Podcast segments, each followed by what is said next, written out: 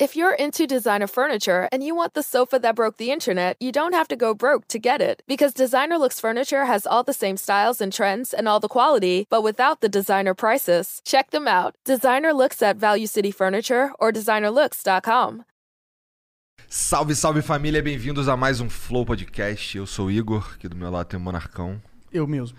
E hoje nós vamos conversar com o maior de todos os MacFag, filha da puta de todos, que é o Breno Mas. E aí, Brenão? Fala, cara, tudo bom? Obrigado pelo convite. Cara, prazer. prazer Tu não vai me xingar cara. de volta? Não, é verdade? Eu vou, vou, vou. Ah, não, não, não, não sou. Eu sou, pra caralho. Pô, Tá lá no muito. teu Twitter, Porra. tá lá no Cara, teu. é, Tua arroba é Mac MacMaz. Masi, velho. Assim, se não fosse a Apple, eu não estaria sentado aqui falando com vocês. Eu sou MacFag pra caralho. E só não tenho um tatuado igual vocês, porque eu sou bunda mole. Porque se não fosse, cara, teria. Assim, sou mesmo.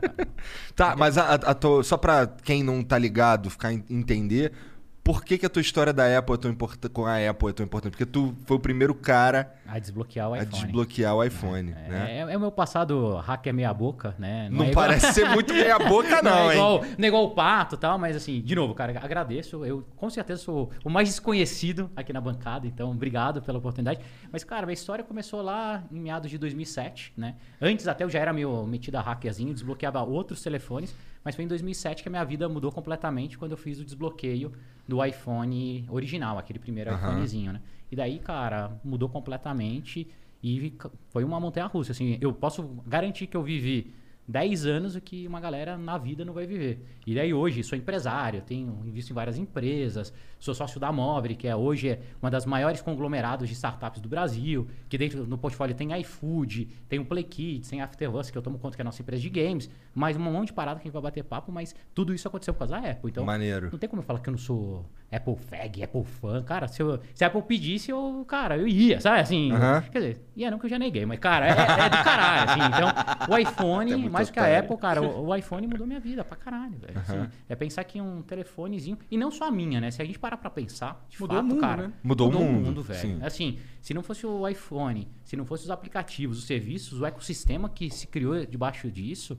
cara, olha como seria o mundo, cara. Hoje tudo você pede na porra do celular. E aí esse era até o slogan da, da minha primeira empresa, que era, chamava Fingertips, né? Então assim, o seu smartphone te trará superpoderes. Então através dos aplicativos a gente empoderava as pessoas a fazer ah, os serviços, as empresas. Então foi, foi um momento legal, tem Maneiro. bastante história. Vamos falar sobre isso. Mas antes, eu queria falar aqui da Estúdio PC, cara, que é a nossa fornecedora de PCs aqui. A gente usa os PCs da Estúdio PC. Vamos fazer uma lan house ali em breve. Estamos montando ali as casinhas, as mesinhas e tal. As cadeiras estão vindo aí pra gente começar a fazer uns gameplays, certo? Vai pra gente se divertir aí, aí, vai é. vir conteúdo aí. Mas nada muito sério. É. É, É, é- é sério. a gente fazendo, vai. É. E, cara, ó, compra lá teu PC na Estúdio PC. Se você tá precisando de alguma máquina aí pra jogar, eles têm a máquina certa pra você, pra qualquer jogo. E ainda tem divididinho por jogo lá, um site novo, bonitão, fluido pra caramba, funciona bem no celular, funciona bem no PC. Entra lá, dá uma olhada, estudiopc.com.br. Se você estiver precisando de uma máquina pra trabalhar também, eles têm. Então o foco dos caras é te vender uma máquina de qualidade, que você sabe exatamente o que, que você está levando ali, beleza? Então, estudiopc.com.br aí foi a nossa escolha. Talvez seja a sua escolha também. Então vai lá no Estúdio PC, comprar teu PCzão. Qual é o outro? O outro patrocinador é nós mesmos. É, a gente tem uma plataforma de membros no flowpodcast.com.br. Você pode se tornar membro agora. Com isso, você vai ganhar desconto na nossa loja para comprar os nossos produtos bem baratão. E também vai ganhar é, fotos exclusivas com os convidados que a gente tira e não posta no Instagram. Que, é, que mais? Ah, até o final da semana a gente vai ter o nosso concurso para ver quem tem a melhor sorte. A- Famoso amanhã, né, cara? Final da semana. Verdade, É. verdade, verdade. Concurso pra ver quem tem melhor sorte, é não o pode melhor. Não pode ser sorteio. Não pode ser sorteio. Pode ser sorteio. É. É um concurso. É um concurso. Então você vai ter a chance de ganhar. Inclusive, o Breno trouxe algo pra gente, não trouxe? Ah, é? Que, por que, que aquilo ali? Eu tô curioso, cara, porra. pegar as duas paradas. Pega lá, Serginho, pega lá. Pega, Sérgio. Tem um negócio aí no chão e, e o grandão ali. É, trouxe um negocinho pros membros, porque eu sei, porque eu também sou membro. Sim. Caralho, aí O sim. Olha, burguês, quem, o burguês. olha, Boa, olha quem é nosso membro, cara. Caralho. Não, e- é, ó. Vai, abre aí, vai, Monark. Vou Ah, abrir, vou meter a mão aqui, lá, Vamos lá. Vamos lá. Isso daqui eu só quero um compromisso com vocês, que é o seguinte. Esse quadro vai assinado pros membros. Caralho! Depois que, que que, cara, isso demais. aqui for realidade, tá? O Elon sentado aqui, Aham. falando com vocês, tá? Então espero que. Imagina. é, com muito carinho. Olha lá, mano. Que foda, moleque. É, o Elon estourando a banza maluca, rapaz. Tá bom? Presente Maneiro. pra vocês, pra deixar pendurado aí no novo estúdio. Quem que é Alex Silva? Cara, Alex Silva é um amigão meu que ele faz artes só baseado em tecnologia. Então todo esse desenho foi feito com o iPad. Então o cara faz, cara, tudo no Incrível. iPad. E a gente imprime depois numa, num material super mega fudido. Garantia eterna, sabe aquelas, Deixa aí, deixa aí, aquelas deixa aí, paradas. Mas espero que vocês gostem. Pendurem aí num, num lugar pra Espero que vocês. vocês gostem, tá de saca. Ó, Serginho, pega esse aqui, daqui, bota que aí, que eu fiz, ó? Muito foda. A gente mandou, fizemos vários menores Oh, deixa aqui. em Deixa papel aqui. de cannabis. Deixa aqui. Tá bom? Papel de cannabis, sério? É sério, ó. Papel de cannabis você não vai fumar, hein? Ah, Isso aqui é pros tentar, membros. vou tentar. Tá bom? Daí vocês assinam. Nossa, É. você E uns tem que pap- assinar também, pô. Cara, e uns papeizinhos de seda aí pra vocês mandarem embrulhado pra, pra galera. Caralho. completo aí sim. Aí, Foda aqui, ó, só demais. certificar de garantia, as paradinhas, mas... Porra, gostei demais isso Pô, aqui. que Ó, e bom, os que membros bom, levaram cara. várias paradas foda também. Então, e daí é como se fosse um postalzinho, daí vocês mandam uma mensagem pros membros, maneiro. assina atrás, Aham. tá? Daí- Então, ó, muito vire bom. membro pra receber aí, assinado, autografado.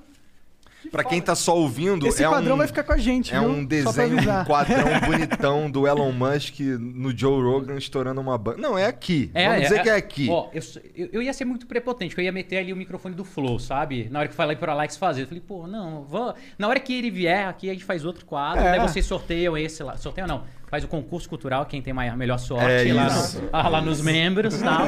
E a gente faz um quadro novo pra vocês. Muito, cara, muito obrigado, porque de- é, eu tô impressionado. Realmente incrível. É, eu fiquei feliz. Vai, vai- já vai compor, a gente já podia pendurar em algum Com lugar. hoje mesmo. Vamos Que bom, que bom.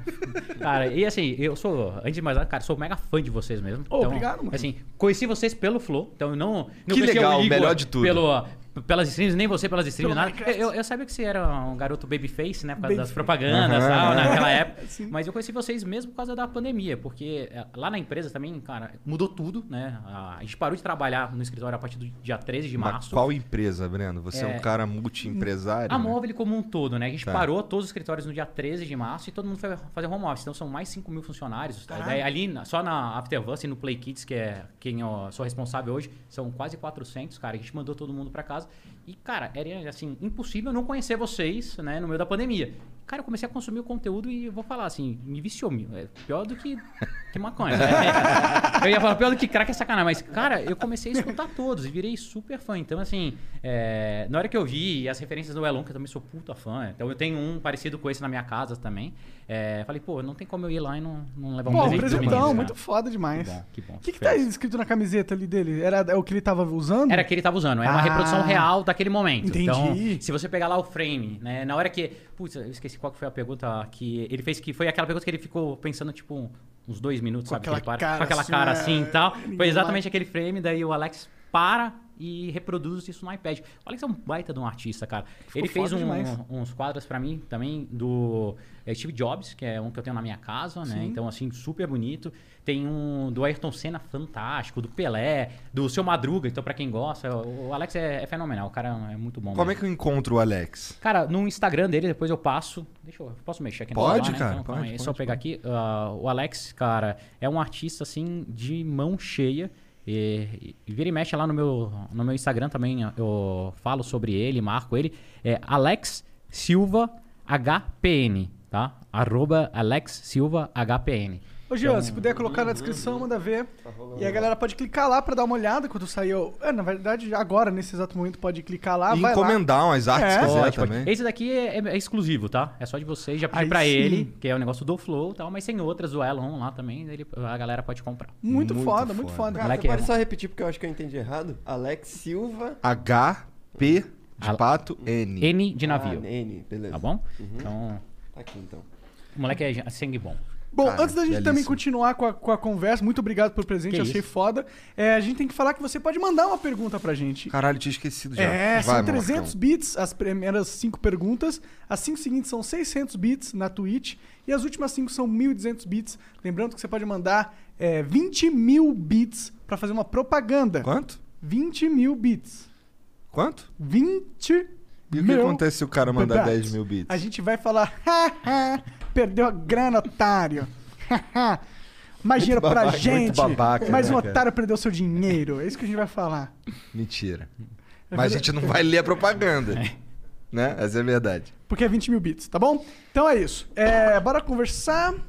Cara, você. Cara, você chegou aqui numa porra de uma nave espacial. Verdade, cara. Vamos começar por essa daí, beleza? seu Tá carro bom, voa, porque parece que ele E, vai abrir e- asas. e é louco Cara. porque você tava contando pra gente aqui que essa não é a tua primeira nave espacial. Não, Teu primeiro não. Tesla. Cara, assim, é, eu, igual você, sou apaixonado em carro, então, desde moleque. E eu acho que tudo aquilo que é os desejos reprimidos quando você é moleque, né? Porque eu não tinha grana quando eu era moleque. Aham. Então, meu pai era taxista, minha mãe vendedora de loja e tal. Então, você fica com aquilo, aquilo na cabeça. E o meu primeiro grande sonho de carro foi ter um Mini Cooper. Que também, cara, assim, tem aquelas pessoas que amam, que odeiam. Eu, acho- odeio. Eu, acho também da odeio. hora. não, eu acho da hora pra caramba, mas, cara, É. me deu uma dor de cabeça aquela Porque porra daquele dá carro. muito problema mecânico. Muito, muito, cara. Ah, daí, entendi. quando eu comecei a ganhar grana, eu falei, pô, eu vou comprar um, um Mini. E daí, aquela realização, tudo. E quando eu comecei a montar as empresas e tal, é, acabei indo muito pro Vale do Silício. E aquela porra do, do Elon tava começando, né, na história dele. Tinha acabado de sair o novo Roadster, e só que eles não tinham um carro comercial ainda, né? Uhum. Só tinha aquele Roadster, que era uma, uma prova de conceito, né? Então, Sim. era um carro tradicional que o cara enfiou bateria e corria pra caramba, Aham. mas não era um carro comercial. Daí eu fui num evento, eu não lembro qual que é o evento, então assim, eu tenho um problema sério de, de datas, né? Então assim, mas eu acho que era uma CS, alguma coisa que foi a, a primeira vez que o Elon mostrou o Model S no palco. Cara, eu fiquei de cara. Falei assim, você tá de sacanagem. É um carro que tem tecnologia pra caralho. Assim, tem muita coisa. E é um carro que pega. Naquela época era de 0 a 100, com menos de 4 segundos, que já era um negócio absurdo. Eu falei, porra, um, um dia eu vou ter isso. Daí toda vez que eu ia pra, ah, lá pro Vale, eu tentava alugar, ficava curtindo. E eu tive uma oportunidade de morar ah, aí com mais frequência e ia morar lá no Vale do Silício. Acabou que não conseguimos tirar o visto por causa da empresa. Eu vim pro Brasil e falei assim: ah, foda-se, já que eu não vou, cara, eu vou fazer um pedaço dos Estados Unidos aqui. Se mano, Cara, vai até montanha. Montanha vai até uma. É. E comecei a pesquisar e ver como que fazia para importar. É, daí descobri que já tinha um Tesla no Brasil, que quem foi o primeiro cara a trazer, se eu não me engano, foi o Nelson Piquet lá em Brasília, tinha um vermelho, tudo. Falei, porra, se o Nelson conseguiu, vou dar um jeito. Comecei a conversar. Daí conheci um cara muito fera chamado Daniel, da DPR. Então fazendo propaganda, depois vocês anotam os bits aí. Não, Mas- cara, você pode. ó, quem tá sentado aí tem carta branca pra falar o que quiser. Mas aí o, o Daniel da DPR, cara, é um cara fenomenal e ele me explicou qual era o processo e eu achava que era assim, uma baita dor de cabeça. Cara, não é. Assim, óbvio que precisa ter as coisas organizadas, né? Tira o radar, manda documentação, tem que abrir seu imposto de renda pra ver se você tem a, a condição mesmo. E eu embarquei e trouxe meu primeiro Tesla em 2016, que foi o Model S, que era o que eu queria. E, cara, é uma experiência fantástica, assim. Depois que você entra no- na parte dos veículos elétricos, até uma- o Monark mesmo, tendo um monociclo dele, é, é difícil você querer sair. Ah, porque, cara, tem uns benefícios, assim, absurdos que, por acaso você acha que é bobeira, mas só de não ter que parar em posto de gasolina mais... É incrível, cara. É, ele é super prático. Então tem coisas que assim, o carro ele sempre tá ligado, né? Então você não precisa dar partida no carro. Ele é muito prático. E sei que é um absurdo de caro, né? Então não é a realidade hoje ainda pro Brasil. Mas o processo de importação é super viável. Eu trouxe o primeiro, foi o Model S. Tu lembra quanto que custou isso? Quanto é que custa um Model S nos Estados Unidos? Nos Estados Unidos, o- eu sempre compro os carros mais completos, tá? Então eu vou lá, como depois. E tu é, compra pelo site, não é? É muito louco. É isso, muito cara. louco. Compra muito igual um louco, telefone, cara. né? É, é. Não, igual eu. É, eu tô com a- essa camiseta da Cybertruck, né? Aquele Ah. momento icônico que o cara vai testar lá, o vidro virado, taca a bola Ah, e quebra, tá, né? sim. Então, é que puta campanha de marketing também, que o Elon, não tenho dúvida que aquilo foi, foi armado, mas tudo bem. O Meu, o cara pega, é, entra lá no site, escolhe a porra do carro, configura inteiro, enfia o cartão de crédito, tarifa lá, dependendo do modelo, de 100 dólares a 5 mil dólares, e você espera, velho. E daí o carro chega. Isso é muito Mas ele louco. chega, ó, chega na. Na, na loja. É, Na, loja que você escolhe. Isso. É, não, na loja lá em Miami. Então o processo de importação funciona assim. Você entra em contato com o Daniel. O Daniel pega e fala, ó, que carro você quer? Ah, quero o Model S, Model X, tal, qual cor você configura inteiro, paga no seu cartão de crédito lá na loja espera o carro chegar. Quando o carro chega, o Daniel pede para você di- direcionar numa loja que é Coral Gables, que é perto do escritório dele. Ele vai até lá, daí você faz o pagamento mesmo do carro. O problema é que você tem que pagar à vista, então não dá para financiar, não dá para fazer nada. Manda o dinheiro lá para os Estados Unidos, paga o carro. O Daniel tira o carro da loja, leva para o armazém dele, faz o que a gente chama de a estufagem, né? Então prepara ele, enfia no container. Você recebe o código de rastreio, igual você compra as, as paradas na China, nos Estados Aham. Unidos, sabe? Vai vendo o seu carro andar pelo mar, assim, pá.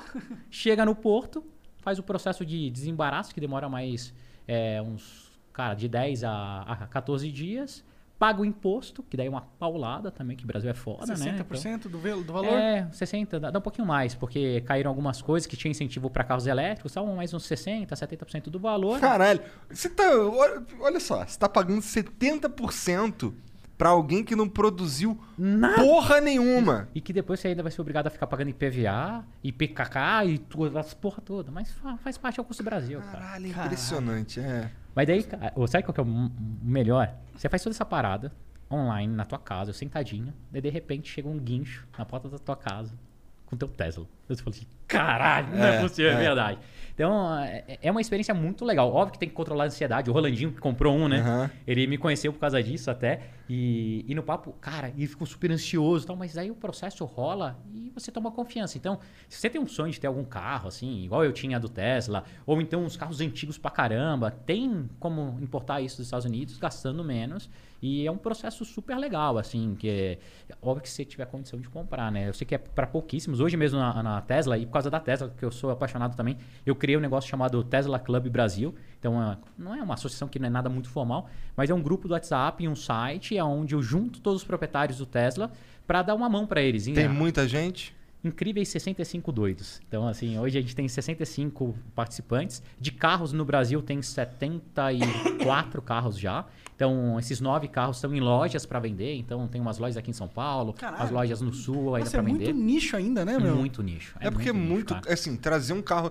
É um, quanto é que ele custa lá, que tu não me falou, em dólar pro americano? O- então, o modelo do meu Model S que eu trouxe a primeira vez custava 75 mil.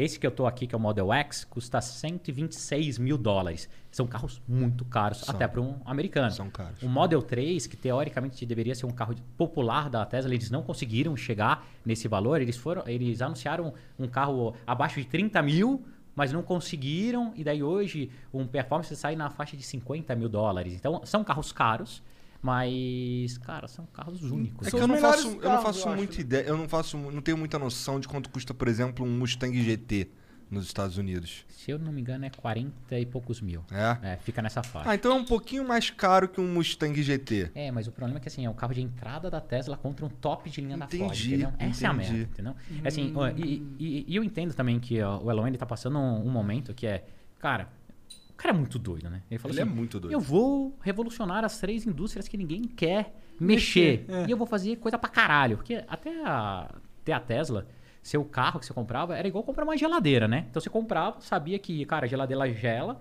e o carro você anda pra frente e pra trás e pronto, né? E é isso.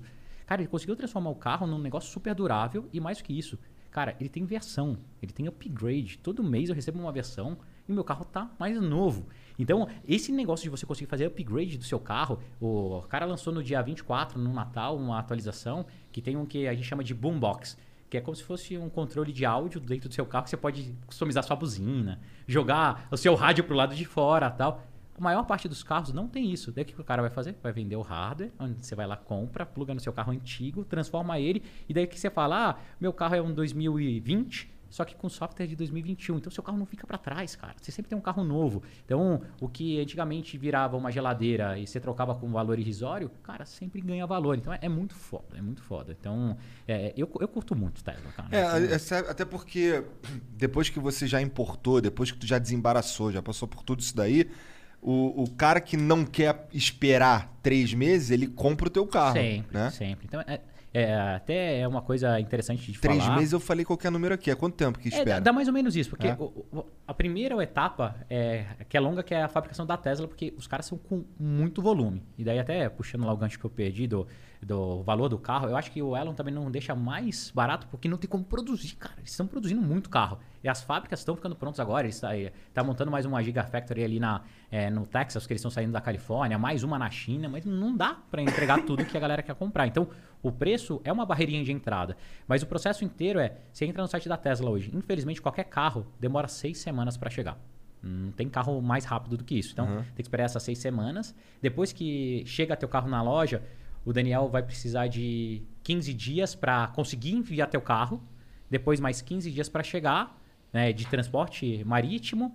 E mais uns 10 para desembaraçar. Então dá mais, mais ou menos 3 meses, assim. Coloca 90 dias para você ter seu carro. E aí eu tenho, vamos lá, um milhão de reais sobrando.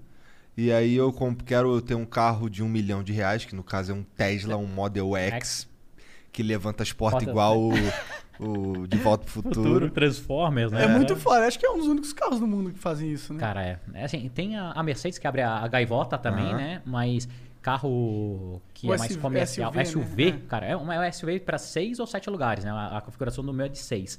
É, cara, é muito legal, cara. muito legal mesmo. Tem um tablet gigante na tua cara ali, né? É Sim, muito uma legal. puta tela. A pessoa olha na rua quando tu Pra tá caralho, andando. Pra caralho. É Assim, e, o, o- legal é, tanto o, carro da Tesla, ele não é muito chamativo quem olha de fora, né? Tirando o Model X, que é uma azeitona gigante, né? Um negócio bem diferente. é. A galera olha assim, tudo. Quando abre a porta, fudeu. É. Então, qualquer lugar que você vá, as minhas filhas, cara, adoro quando eu levo elas na escola. Porque, pai, vamos com o seu carro. Tuas pá, filhas têm né? quantos anos? Eu tenho três. Eu tenho a Bruna de 10, a Clara de 7, a de, a, de 8 anos. Cara, se eu falasse 7, ela me matava, fiz agora aniversário. 8 anos e a Alice de 5 anos. É, e elas piram, cara, em tecnologia, piram em carro, assim. E, e pra elas.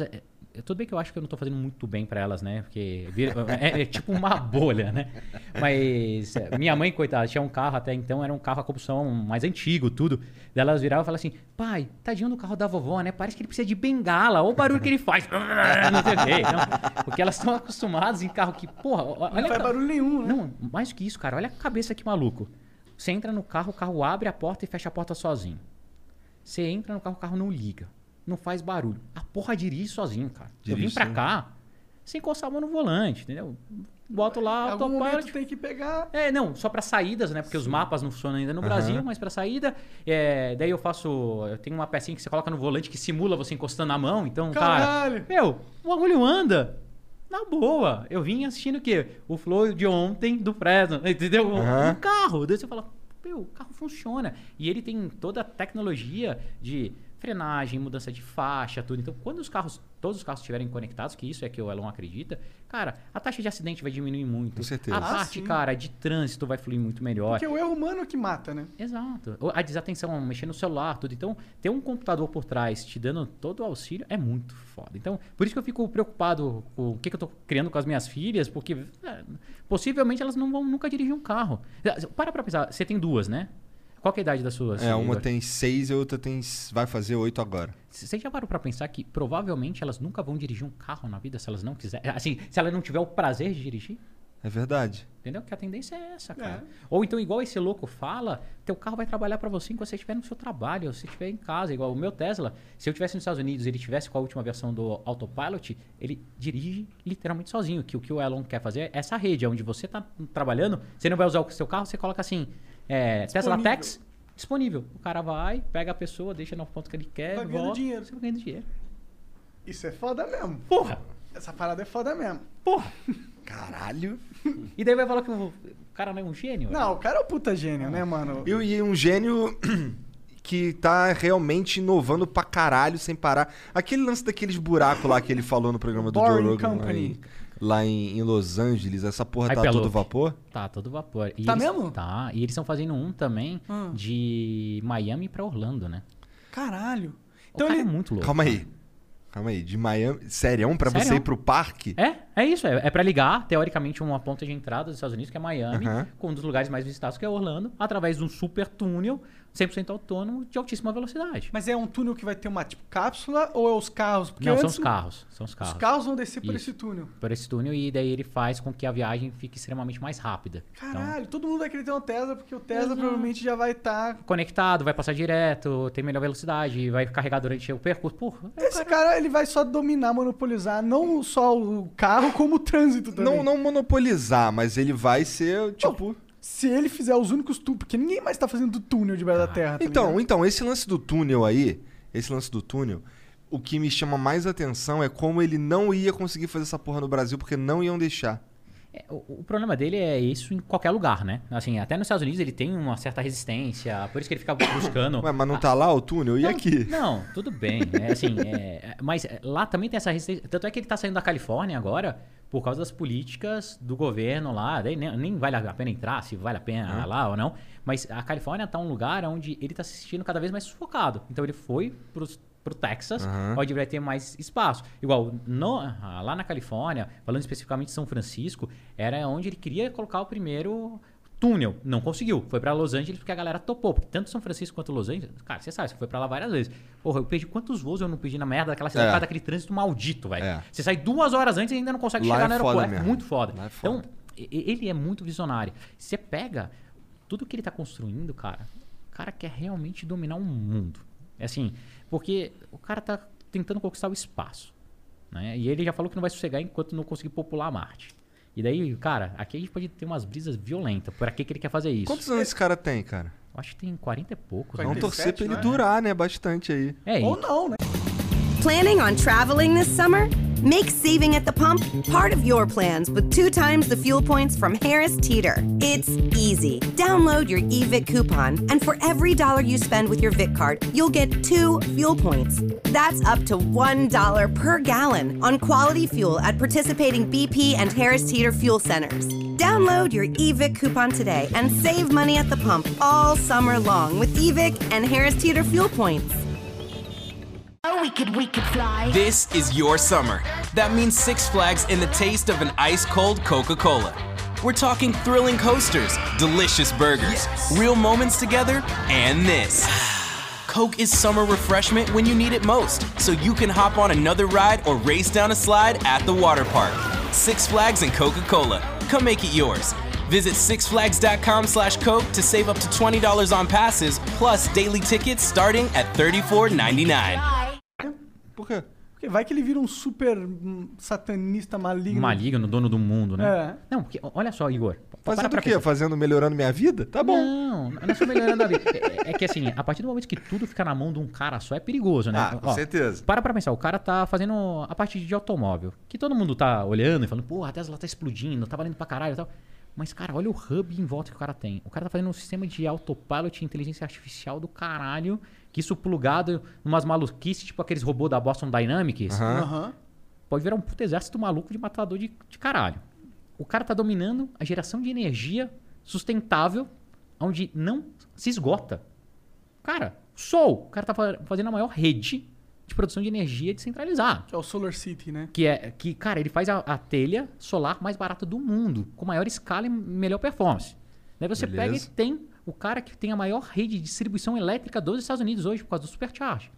Com o maior ponto. O cara está conquistando espaço para fazer o maior sistema de comunicação, que é Starlink, e rede de internet de altíssima velocidade. Mas o tá, cara não mas- domina. Cara, ele pode dominar. Ele tá melhorando a minha vida.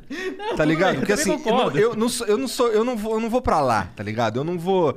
Ele não, ele não tá tentando matar ninguém. Agora. Tá ligado? Não, para, Monarca, cara. Não, não, não vai. Não vai, não vai. não- Tem, tem- uma galera que tem essa teoria, tá? Vai que, De que ele é por maligno? exemplo, É, ninguém enche o saco do. Ah, Tem tem, mesmo. tem não. fóruns malucos, cara. Tem mesmo, tem mesmo, já vi. Tem muita gente que não gosta do Eu Elon. acho que ele é só uma pessoa normal, tipo, gênio, mas normal no sentido que ele quer fazer as paradas loucas que ele pensou ser realidade. E quanto mais poder pra ele, melhor. É, é, eu acho que é, é mais essa linha mesmo, assim.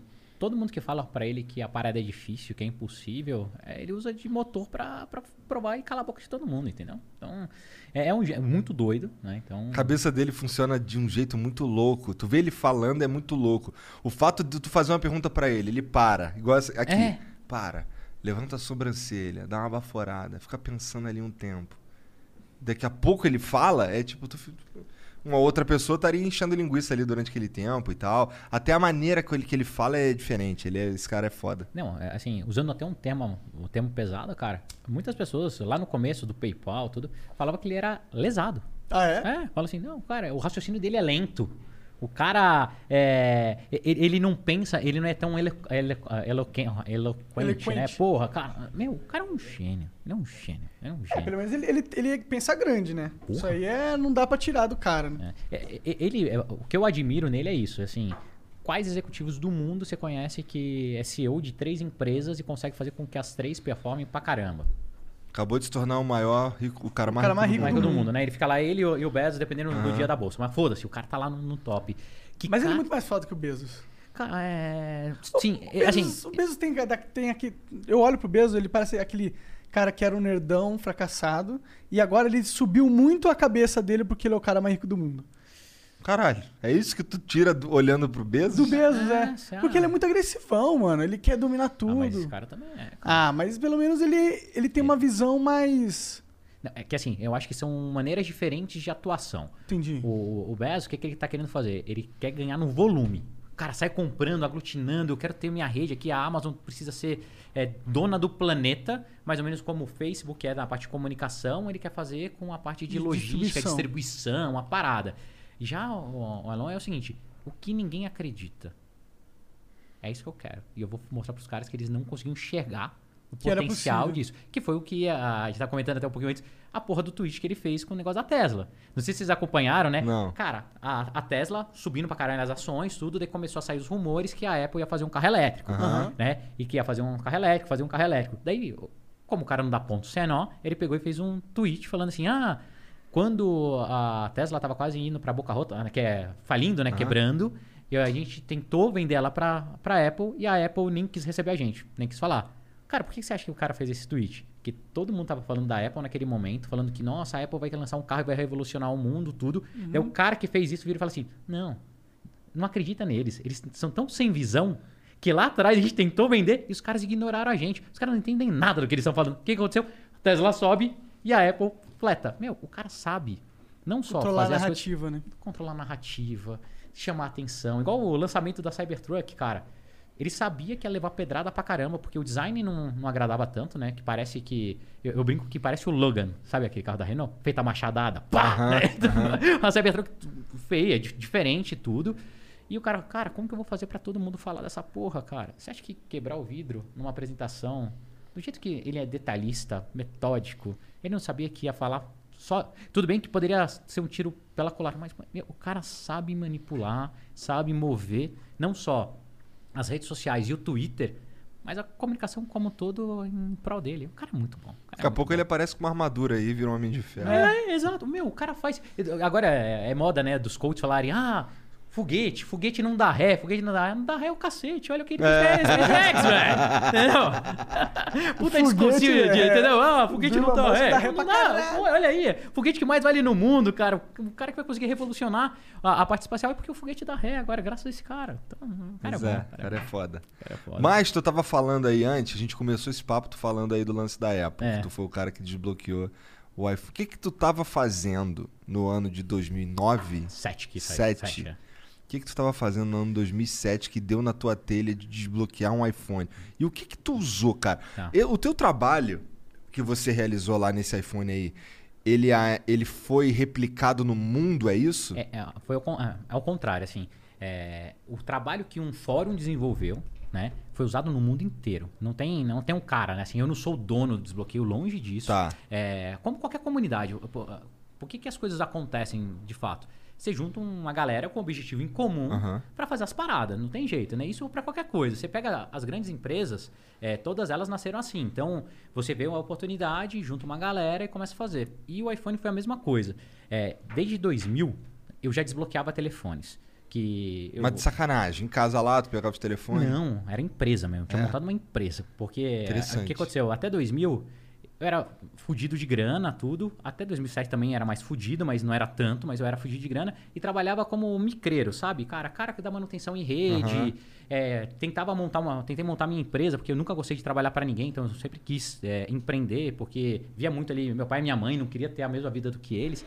Então, ah, e meu pai e minha mãe me deram uma excelente educação. daí Eu falei, porra, cara eu vou empreender, vou ter minhas, minhas coisas. Daí montei a empresa, mas em 2000 eu inventei de cair numa história de amigo, né? Que sabe aquele amigo que vira pra você e fala assim, porra, vamos pra fora do país, cara. A gente trampa durante as férias, volta com uma graninha, e aquela época eu tava meio fudido, que tava com o carro financiado atrasado, e cara, você consegue pagar teu carro, porque você trampa lá e tal. Cagada. Daí eu fui pra Londres, no inverno, cara, em dezembro, achando que a gente ia tra conseguir trabalhar me pendurei numa puta dívida lá no, no cartão de crédito do pai dele pra comprar as passagens e fui pra Londres. Acabei virando KP, lavava prato, lavava privada, lavava chão, cara, me fudi pra caramba lá no, no restaurante. E o melhor dessa viagem, além de ter voltado com muita dívida, foi que eu voltei na, na, na minha mala com um telefone GSM na época. Que tinha uma operadora lá e não existia GSM ainda no Brasil. A TIM tava acabando de chegar no Brasil com o GSM. E assim que a TIM lançou, eu catei um chip da TIM. Pro jovenzinho que não sabe o que já é GSM, que Ah. antes tinha o CDMA, CDMA. que era a tua linha ficava presa ao No teu seu- aparelho. isso, no seu device. Hoje a gente troca de chip e troca de número, mas antes não era assim. Exato. E antigamente vinculava sempre né, o número ao serial daquele device. Hoje você pega o chipzinho, trocou e funciona. O seu, seu número está vinculado ao chip. E quando eu fui tentar fazer esse negócio funcionar, cara, não funcionava, não dava sinal. Daí eu peguei e comecei a estudar, né? Que sempre fui mais nerd. Pô, mesma frequência, mesmo tipo de tecnologia, porque não funciona? E daí eu descobri que tinha um bloqueio de telefone. Naquela época, esse telefone era um telefone Siemens. E eu fui começar a cair no fórum para buscar né, como que fazia para esse negócio funcionar. E eu fiquei apaixonado na comunidade, porque era uma comunidade muito restrita, só que muito ativa. Então tinha gente de tudo quanto é lugar do mundo. Cara, cara da Rússia, da China, Japão, Estados Unidos. E todo mundo falando como fazia para desbloquear os telefones e customizar os telefones.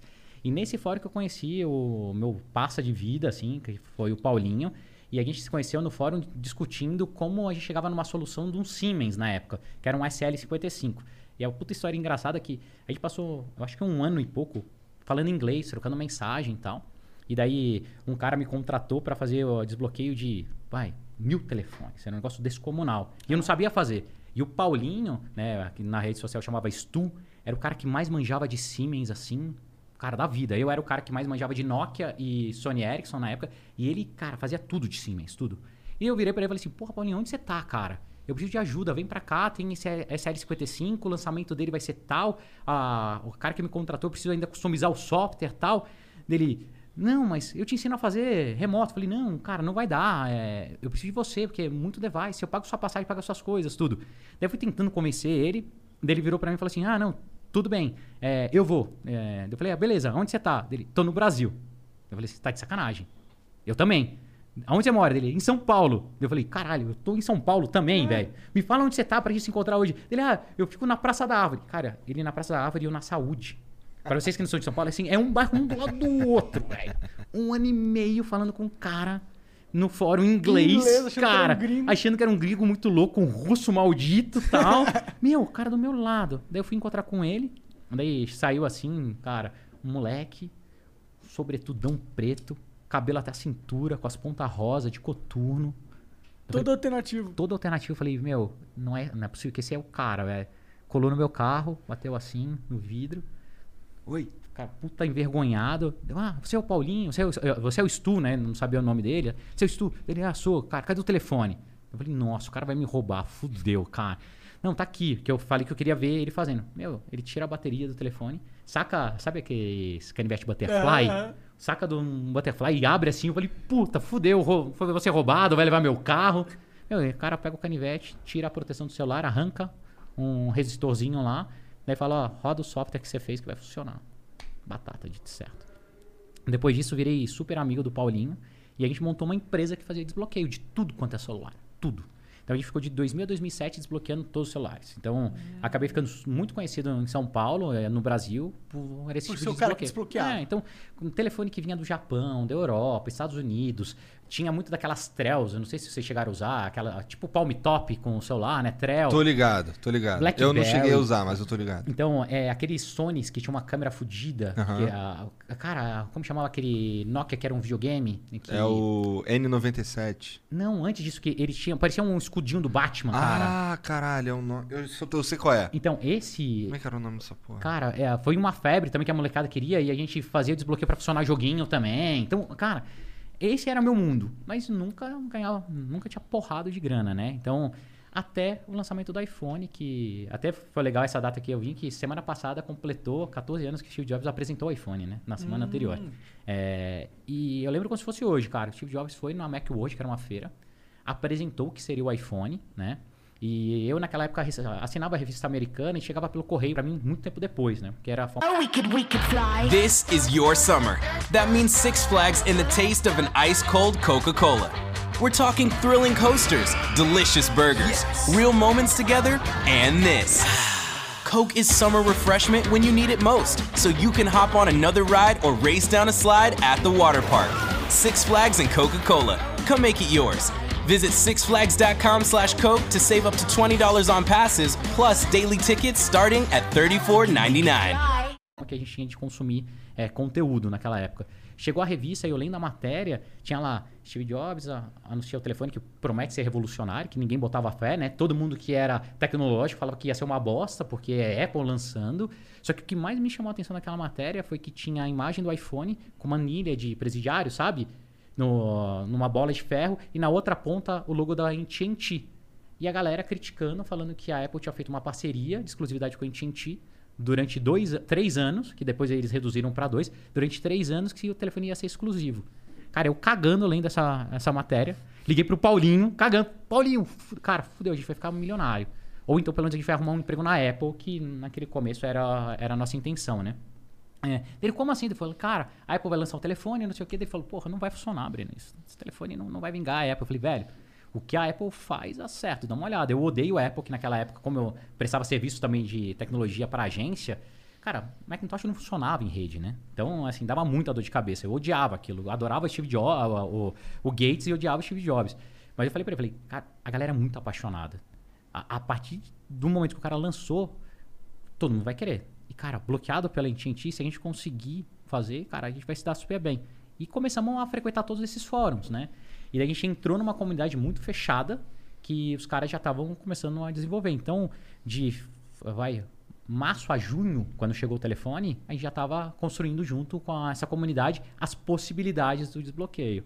Daí depois do lançamento foi muito legal, porque no dia que teve o lançamento, é, tive uma baita sorte também, porque isso na minha vida toda, esses momentos é, acabavam aparecendo. O meu médico fez uma cirurgia bariátrica em mim, que eu era gordaço, pesei quase 150 quilos e tal, é, em Nova York e me ligou.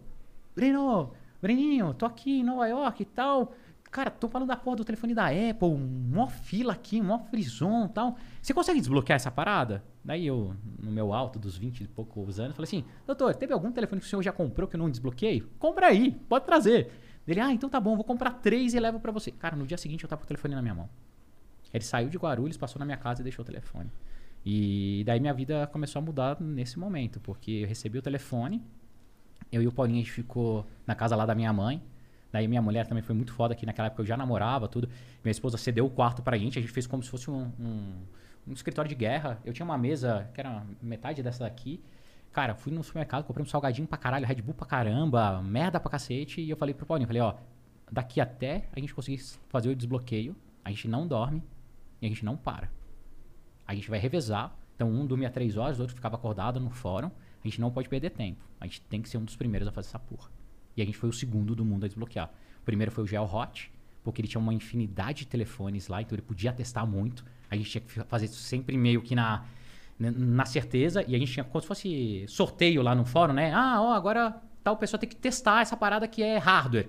Pode queimar. E daí, ah, dos três devices que eu tinha, um eu queimei e os outros dois eu consegui desbloquear. Mas o que que. Porque eu lembro na época que ninguém conseguia, que era muito difícil. E, mano, o mundo inteiro tava tentando, né? Quebrar aquela parada. Tipo, é o novo celular do momento, bloqueadaço. Como que você conseguiu de verdade, assim? Tipo, o que que você enxergou que ninguém tava enxergando? É, a, comunidade lá, a gente tinha certeza absoluta que por software só a gente não ia conseguir fazer, que precisava de uma intervenção via hardware. E, cara, a galera lá era muito bem conectada. Então a gente começou a conseguir os esquemas elétricos do device. E a gente começou a entender qual era o pedaço do telefone que fazia tal coisa. E eu não lembro qual que foi o nome do cara, mas não foi nem o GeoHot, nem a gente, foi um cara da Rússia que virou e falou assim: cara, a gente tem que fazer esse unlock é, por força bruta, mais ou menos como que é o sistema que a Siemens usa. E Siemens, o Paulinho era ninja, cara. O Paulinho manjava pra caramba. Que o que que era? Siemens, a maior parte dos desbloqueios a gente fazia o que a gente chamava de test point, que é usado também em Dreamcast para desbloquear Dreamcast e outros videogames, que é você simula como se fosse um curto em determinado chipset ali para permitir a escrita. E você adiciona código.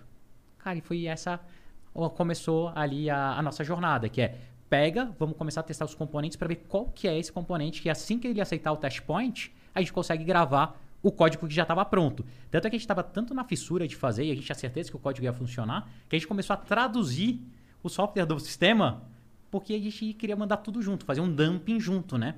E daí foi uma loucura, porque a gente começou a testar os componentes, Esse cara, é, puta, eu acho que ele era russo mesmo. Ele achou qual era o componente e ele não tinha um telefone para testar. Ele falou: Ó, eu tenho certeza absoluta que esse componente ele tá presente a trilha na segunda camada. Então, na hora que vocês fizerem o test point, cuidado para não furar a trilha de baixo para não dar culto e matar o telefone, que daí esse foi meu erro na primeira vez. E fazendo isso, eu tenho certeza que vai funcionar. Daí, um cara da Romênia testou e deu merda. Outro cara da China testou e deu merda. O GeoHot americano testou e funcionou. E daí ele postou lá, deu certo. E eu peguei, testei, deu certo. Eu falei, caralho, funcionou. E daí eu virei pro Paulinho e falei, porra, a gente precisa. Primeiro, gritaria no apartamento, né? Pô, eu morava num apartamento pequeno com a minha mãe, meu pai, dois irmãos, mais a minha cunhada, mais a minha esposa, todo mundo ah, junto lá, cara, saí gritando, pô, ah, conseguimos, conseguimos, conseguimos. E daí eu tive a ideia de fazer um vídeo e colocar no YouTube falando que eu tinha feito o desbloqueio. E daí foi o meu growth hacking lá. Filmei com aquelas. Puta, Mavica da vida, aquelas câmeras zoadas da Sony. É, falando, olha, cara, conseguimos desbloquear o iPhone aqui no Brasil, tudo. E em nenhum momento eu anunciava que eu fazia o desbloqueio. Mas eu deixava hum, aparecer o meu número de celular, testando para que as pessoas me ligassem. Eu fechei o vídeo, não editei, não, não fiz nada. Eu acho que esse vídeo, se bobear, ainda tem um pedaço dele na internet. Subi. Depois desse dia, minha vida mudou completamente, cara. Porque, assim, a- a- o tempo do YouTube de processar o vídeo antes- antigamente demorava muito, tipo 6, 12 horas, né? Cara, deixei processando o vídeo e fui dormir. Quando foi. Isso a gente conseguiu fazer umas duas da manhã. Quando foi nove, começou a tocar meu telefone. E assim, cara, pessoas de tudo quanto é lugar falando assim: é sério que você conseguiu desbloquear? Eu tenho um iPhone aqui, eu quero quero ver se é verdade. Se você fizer, eu te pago. E não sei o que, não sei o que. E daí apareceu um maluco, que foi o cara que me ligou muito cedo. E eu falei, cara, não, não, não vou desbloquear, nem sei quanto que eu vou cobrar ainda. Ele, não, cara, eu tenho um laboratório aqui em São Paulo, eu tô tentando fazer isso há muito tempo, e não tô conseguindo, você conseguiu. Cara, se você conseguir, eh, você tem que fazer 30 pra mim hoje ainda. Daí o, o olho brilha, né? Eu tinha enfiado em dívida pra comprar um MacBook, parcelei em 200 cartões, fui lá na Fast Shop. Sabe quando você parece que você tá fazendo coisa errada? Com um, com um bolo de cartão de crédito pra comprar um Mac, assim, que eu não tinha grana. Dividi, peguei dinheiro da faculdade da minha esposa, que o pai dela mandava pra comprar a porra do Mac. Falei, ó, não paga a faculdade não, eu preciso disso, que, que vai dar certo, vai dar certo. Caralho. É, e daí o cara, meu, ficou pesando na Ainda bem minha. que ela acreditou, né, cara? Não, eu- meus amigos falam, cara. Minha mulher, eu tô com ela, é hum, quase minha primeira namorada, eu sou o primeiro namorado dela. A gente começou a namorar, eu tinha 17, ela tinha 15. Eu não tinha nenhuma bicicleta, velho. Eu não tinha grana pra nada. A gente se conheceu na escola. Meus amigos falam, é uma mulher de visão que, assim, é absurdo, cara. Ana, um beijo, te amo, você sabe. Cara, ela é muito foda, ela é muito foda. Sempre acreditou e sempre me deu muita força. E, cara, daí apareceu na porta da minha casa esse cara e ele que me batizou. Ele que me chamou de Mac Masi. Eles, cara, eu morava num prédio que não tinha portaria, não tinha nada. Então o cara buzinava, eu tocava a campainha, eu olhava pela janela, descia, pegava o celular, fazia o desbloqueio ali na escada mesmo e devolvia pro cara. Entendi. O cara chegou, bem, eu lembro como se fosse hoje, uma puta Cayenne branca, blindada, carro de segurança, um polaco gigante, tocou a campainha, eu olhei assim, dele, oi Breno, tudo bom? Marcelo, é, desce aí, desce aí. Eu, puta, cara, que cara chato, já tinha me ligado 200 vezes e tal. Desci e falei, oi Marcelão, tudo bem? Dele, cara, ó, trouxe quatro telefones pra você desbloquear pra mim eu ver se funciona. É, eu falei, não, funciona, cara, deixa aqui, eu já... Ele, não, eu queria ver como que você faz. Eu falei, cara, não dá pra eu te mostrar assim, porque eu preciso abrir o aparelho, é um processo devagar tal. Dele, não, então, deixa eu só ver os equipamentos que você usou, porque ele é um engenheiro, um cara muito cabeçudo. Daí eu falei assim, puta, cara, não, não, não tava muito à vontade. Mas ele me passou ser um cara tão do bem, tão do bem. E assim, eu tenho que agradecer ao Marcelo até hoje, porque mais do que um amigo, o Marcelo virou meu mentor, me ajudou pra caramba. Ele virou meu investidor anjo depois, ele botou dinheiro em algumas das minhas empresas. E é um cara que tem um coração fantástico. Daí eu falei, cara, tudo bem, sobe aqui, só não repara apartamento da minha mãe, cara. Sabe aquele taco fudido, tudo zoado. Ele entrou no meu quarto e quando ele viu que eu tinha um Hackintosh, um notebook zoado, uma estação de solda e linha pra fazer o test point, falou assim: Cara, você tá de sacanagem você fez isso aqui. Eu tenho um laboratório fudido, eu trabalho com blindagem, cara, tem um, tudo quanto é equipamento que você precisa, microscópio, osciloscópio, não sei o que. Você conseguiu fazer aqui? Eu falei, é, eu e o Paulinho. O Paulinho tava dormindo nessa hora, babando. Daí ele, cara, faz aí pra eu ver. Deu, tá bom, peguei, abri o telefone, fiz um na frente dele. Ele virou pra mim e falou assim, cara, não sei se você tem noção do que você fez, mas eu vou te ajudar e você vai mudar a tua vida, porque eu tenho contato com todas as agências, eu blindo o carro de todo mundo, eu sei que todo mundo tem iPhone e tal, eu vou te conseguir iPhones que você não vai parar de desbloquear e eu vou te ajudar a contar isso para todo mundo. É, a primeira coisa que você precisa é qual que é o seu nome. Daí, ah, Breno Massa, dele, cara, vamos só inventar um, um codinome para você, porque como isso ninguém sabia na época se era legal ou não, pra não escancarar e eu vou te ajudar. E daí ele me batizou. Falou assim, ah, seu nome vai ser MacMazi, cara. Vamos usar seu nome MacMazi. E daí explodiu, cara. Ele pegou, começou a fazer umas ligações. É, daí naquela época ele até fez questão de pagar. Ele falou, cara, quanto você vai co- me cobrar? Eu fiz uma conta rápida. Ele assim, puta, quanto, quanto eu preciso desbloquear pra poder pagar as coisas que eu gastei? E daí ele falou que ia trazer uns 30. Daí naquela época eu cobrei dele 600 reais pra desbloquear. Ele me deu um em cash. Os 30? Ou cada um? Não, não, cada um. Ah, Cobrar tá. 600 reais cada um. Ah. E daí, cara, nunca mais parei.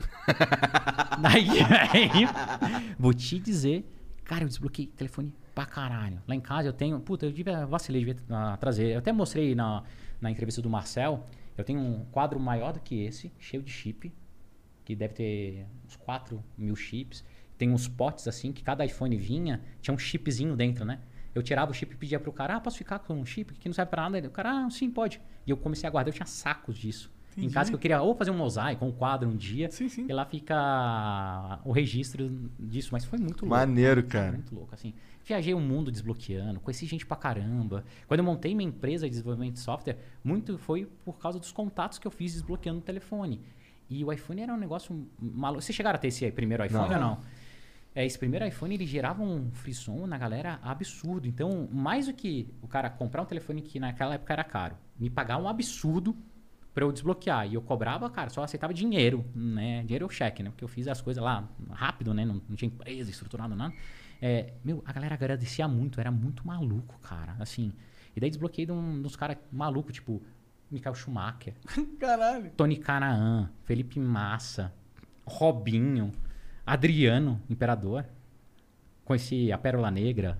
Assim, os negócios tão surreal, velho. Tão surreal. Kaká, o homem mais bonito do Brasil, né? É, pô, assim, eu comecei a frequentar uma galera. O Rogério Ceni, meu ídolo, que agora é técnico do seu time. Aham.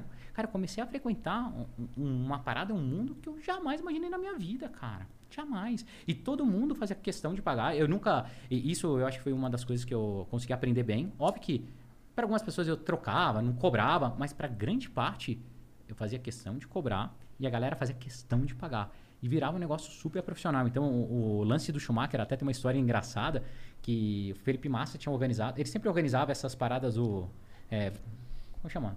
Bagulho das estrelas lá em Santa Catarina, ah, né? tá. Que eles iam correr de kart. E o Schumacher tinha vindo pra, pra desbloquear. E tinha um monte de piloto da Fórmula 1 que tinha vindo e com o iPhone queria fazer funcionar. Cara, os caras mandaram um avião me pegar. Eu fui até Santa Catarina. Sem... Hurry in to Mattress Firm's July 4th sale. Get a king bed for the price of a queen or a queen for a twin and save up to $500 on Sealy. Plus, get a free adjustable base with qualifying Sealy purchase, up to a $499 value. Or shop Tempur-Pedic, the most highly recommended bed in America, and save $500 on all Tempur-Breeze mattresses and get a $300 instant gift good towards sleep accessories. Only at Mattress Firm. Restrictions apply. See store or mattressfirm.com for details. Sei lá. Desbloqueei telefone de um monte de piloto. Cobrei, cara, em euro da galera toda, porque ele só tinha em euro. Tá, tá, tá, dinheiro pra caramba. Ganhei presente dos caras, andei de kart e voltei bonado, cara. Porra, pra mim era o melhor dos mundos, cara. Não dá pra, pra acreditar. Caralho, tá. Então, o jeito que tu ganhou dinheiro pra começar A minha vida. tua vida inteira foi por causa do, do desbloqueio do iPhone. Foi. A Apple te procurou, você falou. Procurou, procurou. Uma vez pra me fuder, né? Ah, é? É, pra ver o que. Pra me fuder, não, é sacanagem. Assim, é, pra entender o que eu fazia. Porque, porra, imagina só. É, e naquela época, como tinha muito desse negócio de desbloqueio, a galera tava fazendo um jeito que era o que a Apple achou que eu fazia. Que, que era? Eles pegavam o telefone, criavam documentos falsos e ativavam a linha da AT&T. E funcionava esse telefone em roaming, tipo, três meses. Daí o cara não pagava a conta, né? Vinha um negócio absurdo de conta e bloqueava o telefone e tudo. Então a Apple achava que eu tinha feito isso. Tanto a Apple quanto a AT&T. Então, na, na verdade, não posso dizer se foi a Apple ou a AT&T que fez, ah, mandou esses, esses caras lá no escritório Pra quem não vez. manja, a AT&T é como se fosse a Vivo, Vivo. lá do Isso, lá Vivo, do- claro, de cima. é. É. É, ho- hoje uma das maiores operadoras lá. E na, naquela época ela, não- ela tava meio quebrada e daí o iPhone fez a gente voar. É, e daí um dia eu tava lá no meu escritório, cara, fazendo desbloqueio pra caramba. Daí eu tinha um negócio até que. é, a gente vai criando novos produtos, né? Então o cara deixava o telefone lá, demorava tipo um dia pro outro pra desbloquear. Se o cara quisesse que eu desbloqueasse na hora, ele pagava o Fast Lane, daí pagava 900 reais e não 600. E daí tinha os upgradezinhos, daí chegou dois gringos lá no escritório. E daí os gringos, ah, eu queria desbloquear, tal, falaram com a recepcionista. Daí, outra coisa que eu sempre fiz questão, eu sempre fiz questão de eu atender a galera. Então, cara, eu sabia que era um device caro, tudo, então eu fazia questão de ir lá, cumprimentar, falar, ó, fica tranquilo, abra-se um aparelho, porque a gente tinha que abrir, né? Imagina, você comprava um puta telefone caro e um doido, gordo, maluco, virar e falar assim, não, tem que abrir o telefone para fazer funcionar. Então todo mundo ficava com medo, então mostrava também, ó, aqui pode dar uma marquinha, porque eu preciso usar a ferramenta para abrir a tampa desse jeito e tal. É, e daí esses dois caras chegaram e falaram, não, eu quero que faça agora, porque eu tenho um voo tal. Inventaram uma puta historinha. É, eu, eu pago três vezes mais. Eu falei, não, não, não precisa ser três vezes mais. Cara, tem aqui o Fast Lane, tudo. Ele, ah, não, mas eu queria ver, porque meu, empre... meu telefone é corporativo. Começou a inventar um monte de história. Daí eu já comecei a ficar meio assim, daí eu falei, ah, cara, mas foda-se, cara. O cara vai me pagar em dólar, quero grana mesmo tal. Não tem segredo nenhum, que ele não vai ver nem o test point, nem o software que eu tô rodando, foda-se. Ah, coloca ele na sala de reunião. Eu tinha um, um escritório que já tava mais ou menos arrumadinho. Tinha uma sala de reunião, coloquei eles na sala de reunião e fui fazer o desbloqueio na frente deles. Peguei meu MacBook, deixei viradinho assim, fiz a, a parada, abri, fiz o test point, rodei o software, fechei o telefone. Daí nisso eu tirei o chip, coloquei o chip na mesa, pedi: "Você tem chip do Brasil, tal, para ver ele funcionar?" Dele: "Como assim? Você faz funcionar com chip do Brasil?" Eu falei: "É, eu faço funcionar com chip de qualquer lugar do mundo. Você pode chegar lá nos Estados Unidos e usar T-Mobile." Dele: "Oh, eu achei que você fazia o telefone funcionar." Eu falei: "Não, isso é fazer o telefone funcionar." Você tem um outro tipo de enchente, eu coloco que vai funcionar também. Daí, sabe quando fica um negócio assim, hum, eu não entendi o que você tá fazendo e eu não entendi o que você tinha me pedido. Daí ele, não, então me mostra funcionando. Deu, pá, tirei o meu, meu chip, coloquei no telefone dele, fiz uma ligação, ele viu que funcionou. Daí ele, cara, mas o que, que você fez?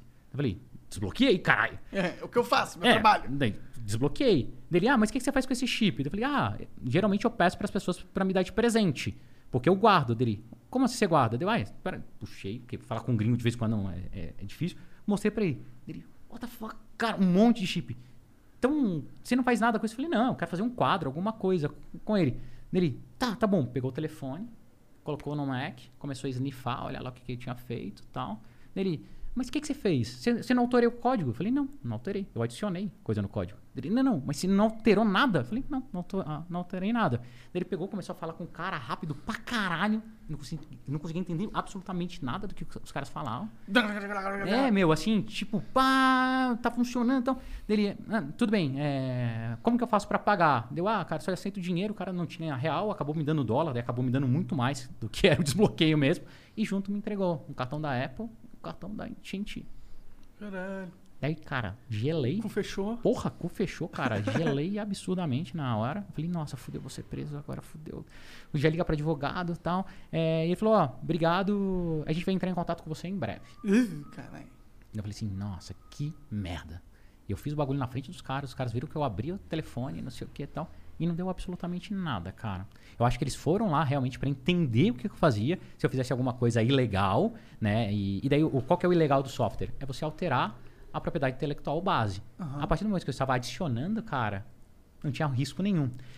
E você E- pode abrir o telefone e corta, quebra, tirar o que teu, quiser de dentro cara. dele, porque ele, Ele é é teu, seu, você é. pagou. Exato. Né? E, e naquela época eu acabava usando muito o argumento, e daí, de novo, a sorte sempre andando do meu lado, que foi num momento que tava começando aquelas transformações do carro para flex. Você lembra disso, Igor? Aham. Você cobrava o carro gasolina, metia um chipzinho lá e ele funcionava com álcool também, antes de todo mundo virar o flex virar padrão. E eu usava isso de argumento, falava, ó, a partir do momento que você compra o telefone, ele é teu.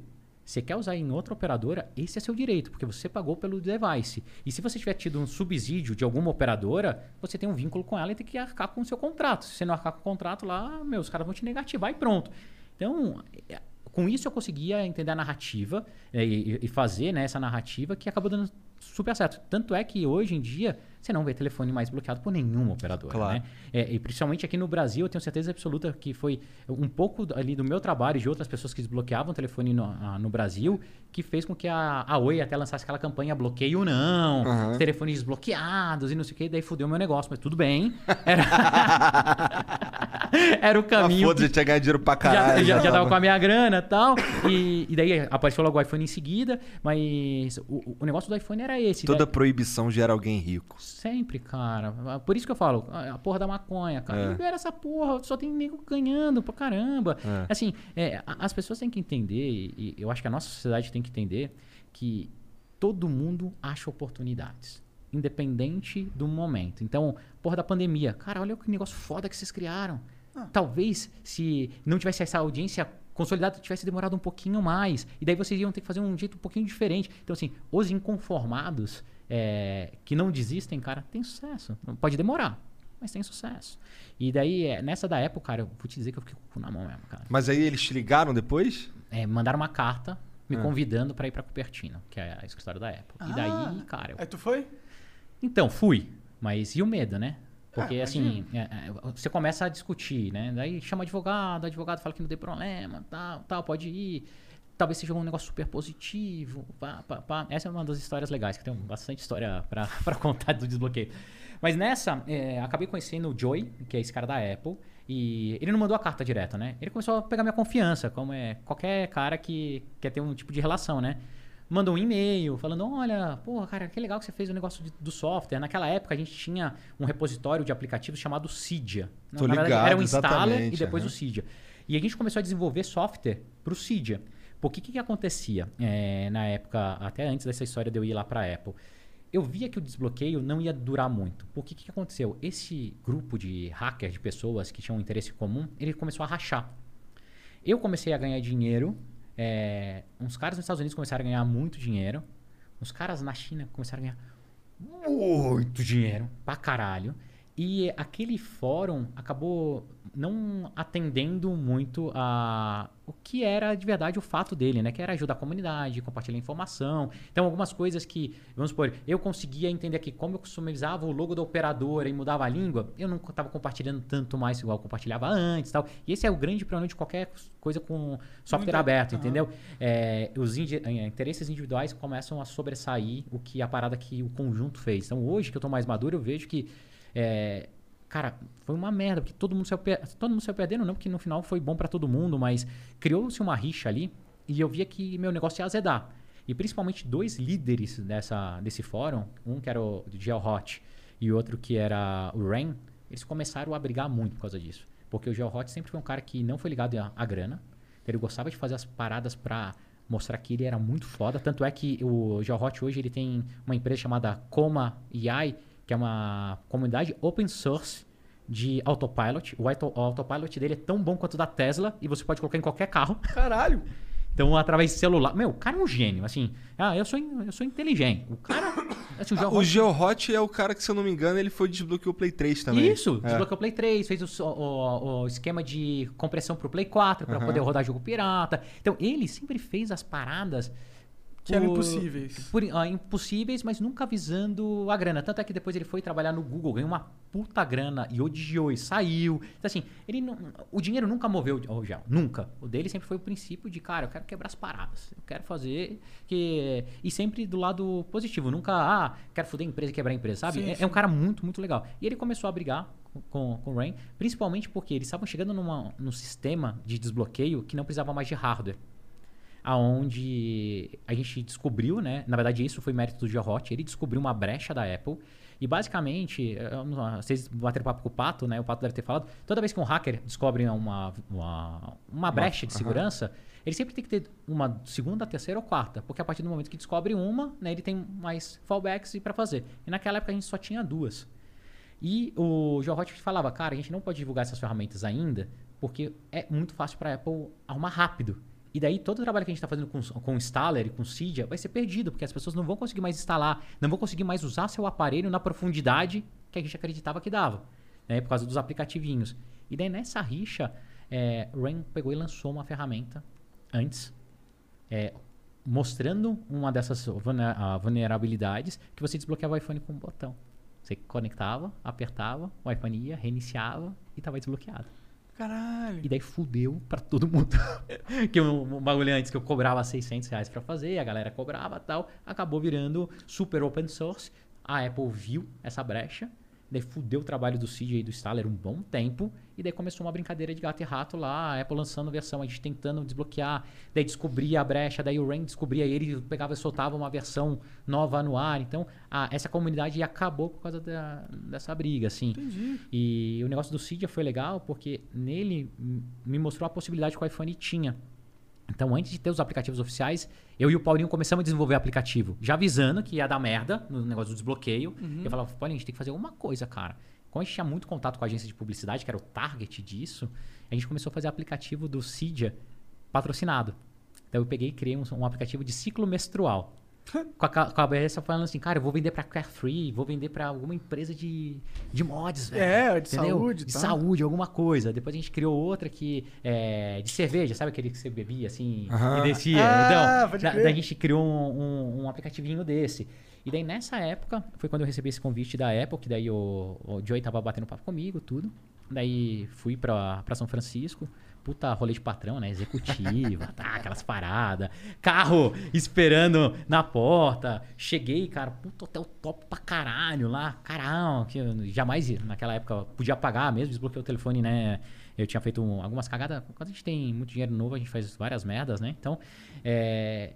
E, cara, no dia seguinte, ó, era, minha reunião era tipo 8h15 da manhã, sabe? Os horários meio bosta, assim, muito cedo.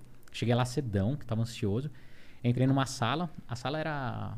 Cara, imagina quatro mesas dessas, assim. Pá, pá, pá, pá. Sabe aquela sala que parece de filme, assim? Aham. Escama de peixe, não sei Tipo o quê. do, do, da Wayne. Isso, cara. Sabe? a- a- ma- maluquice mesmo. Que parece uma pista de boliche, não é uma mesa, né?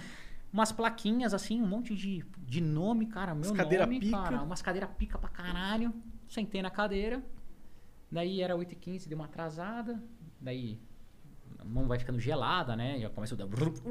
Não? Meu Deus do De céu. repente, cara, entra o Joey, que é um cara sensacional. Sabe aquele americanão mesmo? Gordão, camisa florida, tal. Ai, Breno, pá, pá, pá. Super feliz tal. Sentou, daí começou, ó, esse aqui é fulano de tal advogado, esse aqui é labor, esse aqui é... labor. Uma galera, cara, 20 advogados. 20 advogados. Falei, fudeu.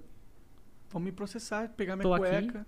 vão me jogar numa cela, não saio nunca mais dos Estados Unidos. Tomei no cu, porque fazer o desbloqueio, tudo bem, tava ok. Mas a gente criou um negócio dentro do iPhone, tá fazendo aplicativo que não é o propósito. Daí começa a passar um monte de coisa na cabeça. Falei, nossa, fudeu, fudeu, fudeu. Eu virei pra, pro Joey e falei, Joey, é, rapidinho, eu tô aqui, obrigado ao convidado. Ele, pô, não, você é nosso convidado, eu não sei o quê. Eu falei, ah, pô, que legal, que bom, que bom, que bom. É, cara, onde que é o banheiro? Dele, ah, você pega, desce, porque a Apple, é- a política dela de segurança é super foda, né? Você desce, passa ali, tem ah, o banheiro, você pode usar o banheiro. Cara, catei, saí da Apple, catei o, o carro, fui pro aeroporto, comprei uma passagem e voltei pro Brasil. Não voltei pra reunião. Sério? Deixei as coisas no hotel, velho. Cara, não voltei. Não voltei, não voltei. Saí Que viagem, cara. Desesperado. Porra, os caras vão me prender e tal, mandando mensagem, cara. Naquela época não tinha WhatsApp, né? Mandando um SMS, pai, tô fudido, acho que a Apple vai me processar. Tava como de advogado, eu achei que ia ser entrevista de emprego, alguma coisa, tal, fudido, cara. Comprei uma passagem voado lá no aeroporto de São Francisco pra ah, Los Que Angeles. doideira, Desci cara. em Los Angeles, comprei um outro voo pra Houston, catei um avião de Houston pra São Paulo. Deixei as paradas no hotel, velho. Caralho. Quem tem cu tem medo, né? Assim, Quem tem cu tem medo. Entendeu? Literalmente. Daí cheguei no Brasil, cara, passou uns dois dias sem entender porra nenhuma.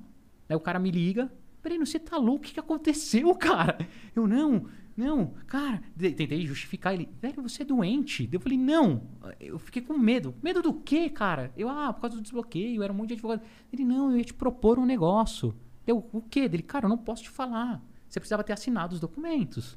E no fundo, o que, que eles queriam? Eles queriam me dar é, early access, é, acesso antecipado para o que seria a loja de aplicativos da Apple. Para eu começar a desenvolver os aplicativos por causa que eu já fazia para o Cydia, para o Installer. No final das contas deu tudo certo, daí por isso que nasceu a minha primeira empresa tal, que deu muito certo. Aí tu voltou pra lá e foi trocar ideia com eles? Voltei o caralho, né? Eu fiz ele mandar digital, cara, tal, ver se era isso mesmo. Ter certeza absoluta que não ia dar merda, porra. Não, Tá é certo, foda, porque assim, É, cara, 10 advogados é foda, né, Cara, mano? não, Por que, que precisa de 10 advogados se você vai me propor algo da hora, ligado? Não, é, e mais do que isso, assim, é, cara, a gente sabe que, ó, exemplo, cara, eu te admiro pra caralho, é, apesar de eu não concordar muito, mas, cara, eu te admiro pra caralho, você fumar maconha, foda-se, né? Aham. Então, você, você tá- vai arcar com as consequências se um dia dar merda, entendeu? Se alguém pegar aqui e tocar, você tá fazendo esse tipo, foda-se, cara, tô mesmo, é isso e tal. Naquela época, eu sabia que o que eu fazia podia não ser legal, no Brasil era legal, porque meus advogados tinham falado, mas nos Estados Unidos eu não sabia. Nos outros países eu não sabia. E eu, cara, eu tava nos Estados Unidos. Vai que nessa. E, e, cara, e o medão de passar nos check-in de segurança do, do, do aeroporto e alguém parar assim, sabe? Fala, "Ô, para aí rapidinho. Cara, graças a Deus não tinha nada na mochila. Porque se o cara ali do raio-x falar, oh, espera aí, eu preciso inspecionar alguma coisa, eu me cagava e me mijava na hora, assim, que tava com o medão. Mas, cara, você não sabia o que podia acontecer. E no final era um negócio super positivo. Então, me ferrei porque atrasou quase oito meses para eu ter acesso a- a- aos códigos, né? Às coisas. Mas eu super certo. Daí, em contrapartida, eu não fazia mais desbloqueio. Então, basicamente, eu parei de fazer desbloqueio. Então, ó, ali foi um ponto de virada muito importante porque eu acabei aproveitando o desbloqueio no iPhone 1. Daí o iPhone 3, é, é a 3G, que mudou a tecnologia, né? Eu fui o primeiro cara do mundo realmente a desbloquear. então, daí foi super legal que os gringos vieram fazer matéria comigo, o pessoal do Gizmodo tal veio para validar. Então, até hoje tem as matériazinhas ainda no Gizmodo. E daí nessa transição que era do 3 pro 3GS, nasceu a loja de aplicativos. E, cara, pra mim foi assim a virada No pra- começo lá, do, tu não tinha como adicionar aplicativos? Não, cara. Caralho. Tanto é que você pega o, o keynote do Steve Jobs, é um keynote sensacional. O Steve Jobs era um, assim, um puta artista, né, no palco. Basicamente, é, o telefone era um telefone musical que te dava acesso à internet full. Então você conseguia ter um navegador que te dava a mesma experiência de desktop e tirava fotos muito legais. Era isso o telefone. Era um, um iPod com acesso à internet. E que faz ligação. Que fazia ligação e tirava foto. Então era basicamente isso. E daí a loja de aplicativo chegou depois. Então, cara, isso realmente mudou minha vida. Então, a- a- as pessoas de vez em quando não entendem. Ai, por que que o... É, Mike o cara ama a Apple. Porra, até saiu o iPhone, cara, eu era um bosta. Não tinha nada, cara. Tinha nada. A Apple me proporcionou é, ganhar meu dinheiro, meu primeiro milhão, conseguir construir uma vida, cara, fazer amizade, conexão com todo mundo que ah, virou sócio parceiro, montar minha primeira empresa hoje, fazer parte um negócio gigante, tudo por causa, cara, Apple e aplicativo, não tem como não amar, cara, não tem como não amar. E pode fazer cagada que eu vou amar do mesmo jeito, cara. Então, assim, Hoje em Quando dia. tu comprou esse iPhone 12 aí, veio sem carregador mesmo? feio, cara. e, e se vier desmontado, eu vou montar e vou falar, porra, que tesão, cara, é legal, entendeu? É legal, é legal. Mas o que, que você acha da Apple hoje em dia? Tá indo bem? Seu, Cara, a direção da empresa? Assim, depende muito do ponto de vista, assim. É, vou te falar como ponto de vista de acionário. Eu comprei lá as ações da, da Apple também, tudo. Cara, não tem como reclamar. Tim Cook assumiu. A parada não para de crescer. Hoje é a empresa mais valiosa do mundo, né? Continua sendo a empresa mais valiosa do mundo. O cara tá lançando produtos, né? é, que chamam atenção. Ele conseguiu criar uma nova categoria que não existia, que era dos vestíveis, né? Assim, O cara tá indo bem. A única coisa é que a Apple ela gosta de tomar decisões que as outras empresas ficam passando pano. Então, ah, decidimos tirar o fone de ouvido do, do telefone. Cara, ela é a primeira e depois todo mundo copia. Ah, decidimos tirar o carregador. Agora, nesse exato momento, enquanto a gente tá fazendo um papo aqui, tá tendo um evento da Samsung lá, o Unpacked. Os caras estão mostrando o novo Galaxy, que não vem Sem carregador. É, Por que que eles não cara. querem mais pôr o carregador na parada? Margem, né? Margem? Margem, de lucro, Só cara. por isso. Não, óbvio que tem todo o discurso ambiental, que tem muitas pessoas com carregador já em casa, que não Entendi. precisa gerar mais esse lixo, que a produção do carregador gera, gera tanto de é, carbono na atmosfera, é, tem todo esse discurso. Mas no fundo, cara, aumenta a margem, porque você tirando o carregador, você diminui o tamanho das caixas, então você transporta muito mais Diminui o peso. diminui o peso, transporta muito mais devices, né? Por espaço Aham. e aumenta a margem da empresa. É isso. Entendi. É, esse é um negócio que pesa na Apple. Parece que ela a única, tipo, não é que ela tá melhorando o produto. Ela piora o produto pra ganhar mais dinheiro, tá ligado? Cara, daí é, é um ponto de vista ah, complicado, porque eu faço muito essa provocação nas minhas lives. Eu tenho até um podcast, só que meu podcast é da- das antigas, né? Eu tenho um podcast que já tem oito anos, é, com dois sócios, que a gente tem um site de Apple chamado Mac Magazine. E a gente discute muito isso lá no podcast e com os nossos ouvintes também. Mas, cara, o que dá. Vamos lá, você usa iPhone hoje. É, eu tenho um iPhone, mas não tá aqui, não sei Tá, tá. mas uh, o que que falta no teu iPhone? O que que você faria hoje assim, você fala assim, porra, cara, tinha que ter isso. Se- Sinceramente, eu não uso muito celular. Só uso GPS e o WhatsApp. É só isso que eu uso. Então- E, e internet e tal. Então é porque qualquer tipo de tecnologia ele chega numa curva que é difícil você continuar em inovação. Sim. Entendeu? O, o iPhone ele pegou, começou aquela curva que a gente chama de curva S, né? Lançou, trouxe uma puta tela, que foi a grande diferença, né? E a, os- A touch, né? O touch, cara, de uma forma onde você não precisava de um acessório para manipular a tela, né? Canetinha. Usando a canetinha, tá? Usando o seu próprio dedo. Daí depois os caras trouxeram eh, alta qualidade para tela. Quando foi o iPhone 4, 4S, se eu não me engano, onde até o Steve Jobs mostrou lá, você conseguia ler como se fosse, ó, o, o jornal na tela do iPhone, né? Por causa da densidade de pixel, caralho. Trouxe, cara, tecnologia, velocidade, qualidade de câmera. Chega num ponto hoje que eu, o que eu vejo é que aonde que a Apple falha, né? Evoluir o iPhone hoje é muito difícil. Basicamente, você pode. Você tem dois caminhos naturais, né? Que é você tem que melhorar a câmera, melhorar a autonomia de bateria. É isso que você tem basicamente. Eu acho que a Apple poderia sim ser mais ousada, mas não é o DNA da Apple. Se você for pegar, a Apple ela sempre faz as coisas bem feitas. Ela nunca é a primeira. Então, smartphone, ela não foi a primeira. iPod, ela não foi a primeira. Tablets, ela não foi a primeira. Cara, é, vestíveis, ela não foi a primeira. Só que quando ela entra pra fazer, ela faz muito bem feito. Então, cara, ela realmente. Daí é aquele ditado: ah, nada se cria, tudo se copia. Os bons melhoram. E os foda são a Apple. Então o cara pega o negócio que já tá criado e faz o negócio do cara pensando na experiência do usuário, entendeu? Sim. Pô, eu tenho um, um Apple Watch que eu acho que tá meio fodido. Quanto, é que tempo, quanto tempo dura a bateria do teu? Um dia. O meu dura 5 horas, 6 no máximo. Sem malhar, sem nada? Ah, então tá, tá, tá zoado. O meu dura um dia, assim, eu boto pra carregar toda noite. Ah, é uma bosta, o telefone que é o relógio que tem que carregar. Tem os Xiaomi que dura 30 dias? Tem, mas. Tem? Ah. Tem, tem, tem, tem. É, só que não é a mesma experiência do, do Apple Watch. O meu eu carrego toda noite. Eu Dá não pra uso. só colocar numa basezinha, pelo menos? Dá, É, só você coloca numa base É, mesmo. e- Ah, legal, pô. Entendeu? E ele Não é carrega que rápido. colocar o fiozinho. Não. Onde tá a porra então, do fio? ah, cara. Isso é, de novo, o que eu acho que a Apple faz de incrível é essa experiência de uso, cara. Os produtos da Apple têm uma experiência muito foda. E aí é onde que eles ganham o mercado. Porque você pega uma criança consegue usar, você pega um cara que é, é, super engajado em tecnologia consegue usar e senhores, senhoras conseguem. Minha avó, cara, começou, teve o mundo acesso à internet graças ao iPad. Jamais ela ia conseguir entrar no computador, digitar. Tá no sentido. iPad, cara, ela consegue ter. Então, ele consegue democratizar, só não consegue muito porque preço dos produtos é proibitivo, até nos Estados Unidos, entendeu? Que aí dá um Aí vem no Brasil, fica em Daí, daí, cara, no, no Brasil é um absurdo. Por isso que a empresa cresce tanto. Então, para os acionistas, a Apple está indo no excelente caminho. Uhum. Para os usuários, sim, eles ficam frustrados. Mas, cara, tem que saber balancear isso, né? Não tem Ah. jeito. Ah, eu acho que talvez a Apple podia, né, ter lançado a porra do carro, ter, ter se transformado numa empresa de tecnologia mais abrangente, A gente assim, não. sair do Tu, tu acha que a Apple sente falta do Steve Jobs? Eu acho que ela pode sentir falta da figura do Steve Jobs lá no dia a dia, porque ele tinha uma figura muito forte.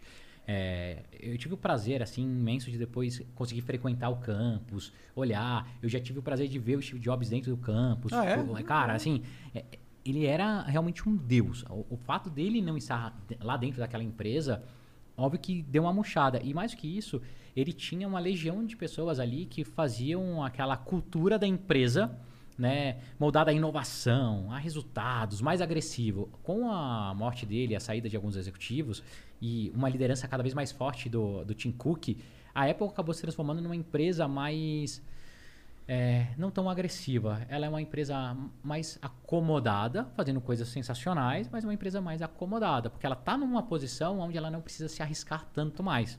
E esse sim eu acho que é um, um pouco do risco da Apple a longuíssimo prazo, não agora. Mas de novo, faço a provocação. Por que, que a Apple precisava lançar o carro esse ano? É. O que, que muda da Apple lançar um puta de um carro em 2000, e- 2000 e... Eles estavam falando 26, Eles entendeu? estão nesse plano aí? Não, não, não. Eles começaram o projeto do carro em 2013, cara. Então, assim. é- Porque eles querem lançar, tem que ser melhor que o da Tesla. Exato. É, é- é- o, o- detalhe todo da, da Apple é isso. Os caras, hoje eles já têm um caixa, já têm uma posição na empresa que ele não tem Eles têm o maior caixa do mundo, não é? Exato, cara. Ele- Eles não têm Quantos obrigação. bilhões ele deve ter? Acho que 300 bilhões de dólares, Cara, né? Um é um negócio assim. descomunal. Eu sei que tinha uma época que o cálculo era assim, eles conseguiam comprar ah, todas as empresas até ali, eu acho que a 15ª posição, sabe, da lista da boa. É assim, absurdo. Os caras têm muita grana. Então não tem porquê, não tem porquê eles, cara, se arriscarem tanto. Eles continuam fazendo. Então, o que promete ser inovador da Apple, que tá por vir, né? O carro, os próximos sete anos, porque carro é difícil de desenvolver e tal. É, o óculos de Realidade virtual. Ou a realidade aumentada, né? Que Ah, sim, sim. a- Ninguém sabe ainda qual vai ser ao certo. Esses dois produtos. A Apple está investindo cada vez mais em serviços, né? Então começou a parte de subscription, então tem parte de filmes, de música, health, tudo, que está aumentando a- o caixa de recorrência. É isso, cara. Não, não tem que esperar coisa diferente, assim. Ah, e a Apple não vai trazer uma geladeira, não é igual a Samsung, sabe, que faz tudo. Não, cara, é isso. Ah, E a gente tem que aceitar o que é. Exato. é, é óbvio que tem as decisões filhas da puta. Tipo, tirar o carregador é filha da putagem. né? Tirando agora que se, vamos extrair tudo isso. Ah, o conceito lá de proteção ao meio ambiente. Então, eu acho filha da putagem, sabe? Não, não precisava. Mas, de novo, é uma empresa É, corajosa. mas eu tenho carregador, tá ligado? Na real. Lá em casa. Vários daqueles É. caixinhos. Mas a verdade ó, é que. ó, ó, mas olha como que a Apple é foda. Ah.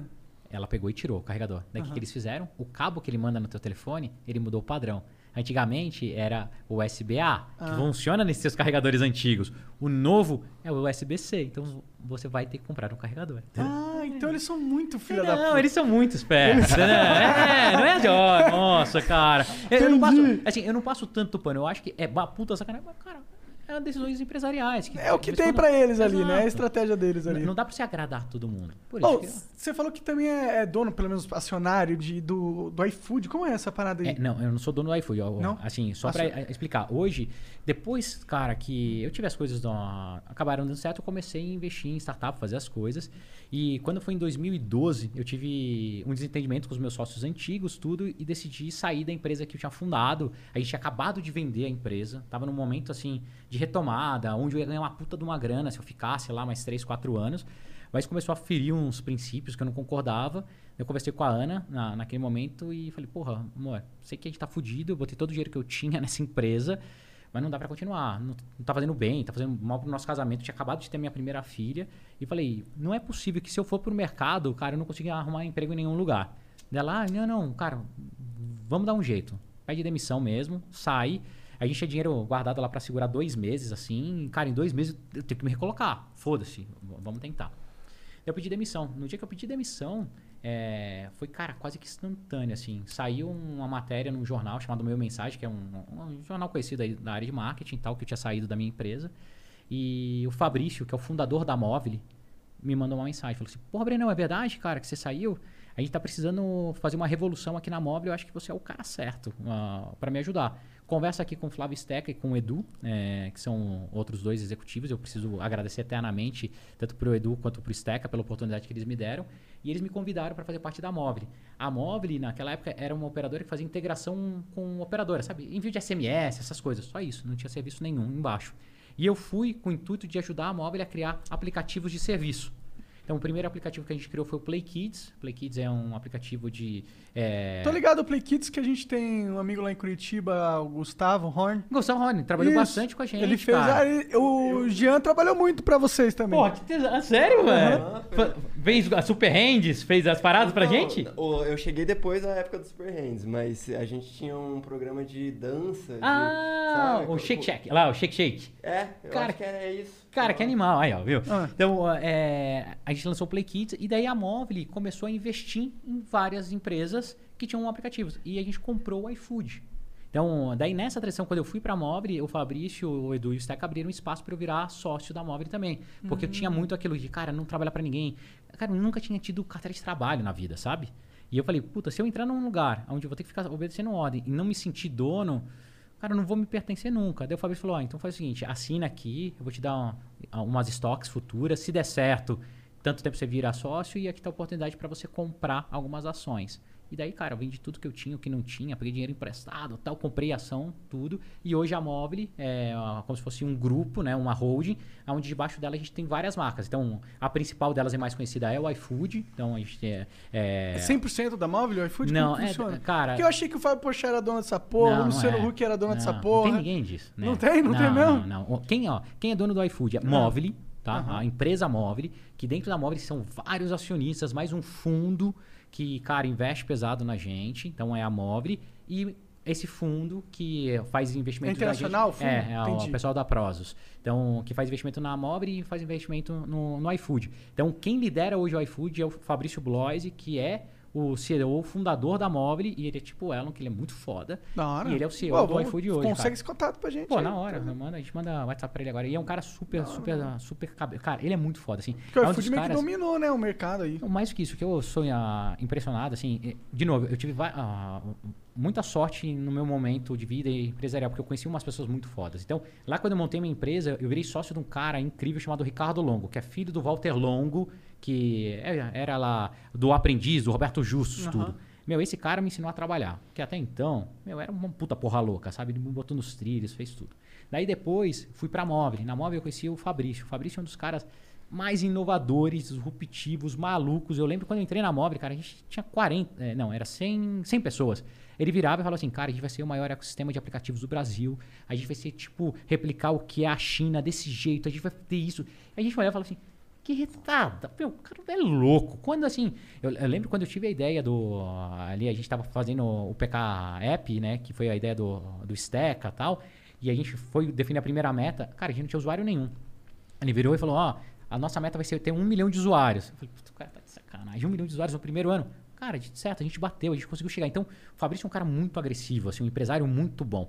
E o Steca, que é o braço direito do, do Fabrício, que é o cara de tecnologia pesada, que esse cara me ensinou assim absurdo. Então eu trabalhei com ele durante cinco anos na, no Play Kids. Hoje ele é CTO do iFood. E o Eduardo Henrique, que é um outro fundador da Mobile, que hoje mora em Miami, que ele virou mais que um mentor, um super amigo e me dava muita porrada, cara, assim. Até hoje, ele me liga pra me sacanear. Fala, porra, gordo, você tá fazendo coisa errada. Breno, cara, você tomou essa decisão. Então, é, é, eu acabei me cercando de pessoas muito boas e que ajudam até hoje as empresas darem certo. Então, Mobile tem lá iFood, a Mobile tem a Simpla, a Simpla do Rodrigo Cartacho, que é a maior a vendedora de ingressos né, é do Brasil, é Destination, que é muito boa. A Zup, que é um sistema de pagamento no Rio de Janeiro muito grande, que a gente faz é, pagamento online. Então, até não sei que ferramenta vocês usam lá para membros, mas dá para usar a Zup se vocês quiserem. A gente tem a Wave, que era o mesmo serviço da antiga Mobile, que é a, a parte de mensageria, conexão com operadoras e sistema de suporte, né? É, como se fosse concorrente do Zendesk. Então, cara, o trabalho que o Edu tá fazendo lá é incrível. Tem o Play Kids, e que daí dentro do Play Kids, que é onde eu atuo hoje, a gente tem três empresas, que é a Leiturinha, que é o maior clube de assinatura de livros do Brasil. A gente tem mais de 170 é, mil assinantes e que a gente manda livros educacionais todos os meses para casa de 170 mil famílias. Tem o Play Kids App, que é o maior aplicativo infantil do mundo. Então, cara, que tem jogos, atividades educacionais, vídeos, conteúdo original, é, lá na Netflix. E tem agora o meu Xodó, que a gente lançou tem mais ou menos uns 14, 15 meses, onde eu tenho a grata a oportunidade de liderar mesmo o negócio, que é a Afterverse, que é a nossa empresa de games. Que a gente tem um fenômeno chamado PKXD. Se vocês forem no YouTube Nossa! escrever... É teu, filha da puta. É meu, é meu. Eu tô por fora, o que, que é o PKXD? Caralho, minhas filhas. É, é PKXD e Roblox, cara. Exato, exato, cara. Caralho. Não, é o jogo PKXD. É, o jogo. Do que que é? Como Cara, que ele é um jogo social pra. A, a gente conseguiu acertar o target legal, assim, a gente pega crianças a partir de 6, tá? Eu nem sabia que essa porra era brasileiro. Que, Ah, que foda. bom. É muito foda, né? Isso é muito foda. O pior, que, o pior que é bonitão o troço, é foda é? Mas mesmo. eu quero muito- entender o que, que- cara, é como muito- que joga esse Então, jogo. ele é como se fosse um Roblox, sabe o Roblox? Você é... Roblox é tipo Minecraft. Não, tipo- Roblox é, ti- é uma plataforma onde as pessoas entram e criam seus próprios jogos. Exato. Entendi. Então isso daí é... lá- O PK Box é também assim. PKXD. Não. PKXD. Não, o que que a gente fez, cara? Ah. Né? Só uma olhada. Cara, O PKXD tem uma tem uma, uma característica de customização do personagem que minhas filhas, cara. O Caralho. que que é? que foi? Ó. Cara, não, elas ficam lá, ficam me chamando, papai, olha só que linda meu bonequinho, não sei o quê. Ah, Olha a porque minha é casa. É, aqui- olha a minha é casa, olha minhas assim, paradas. Entendi. Cara, antes de mais nada, um abraço pro meu time, que meu time é foda, cara. Charlão, Caio, Pedrão, Gerê e a galera toda. Eles são fãzaços de vocês, tá todo mundo acompanhando lá. Legal, Muito legal. cara. Um abraço, mano. É, e, e foi muito louco. eu- Caralho, agora quando tiver qualquer merda no Me manda, pô. porra, aqui, Breno, Cara, caralho. lógico, na hora, na hora, na hora, cara. É A assim, cara do Brandon, tipo, ai meu Deus, não, meu para. saco. Vai, vai, Mais um filha da puta. Mais um filho da puta enchendo meu Cara, saco. vai ser um prazer, porque nada melhor do que deixar nossos filhos felizes, né? Pô, cara, ver a carinha deles é muito foda. E o PKXD, o que, que ele faz? Ele basicamente é um social, ah, social game feito pra pré-teens e ali, né, e crianças, onde ele tem como pilar de segurança muito forte. Então a gente não tem chat aberto igual o, o Roblox. As crianças não vão pro Discord pra ficar sem controle. A gente fez um sistema de comunicação onde todas as palavras ali, as frases, elas são pré-feitas, né? Com semânticas, onde eu faço tradução em tempo real. Então, tua filha tá jogando com uma pessoa do Japão,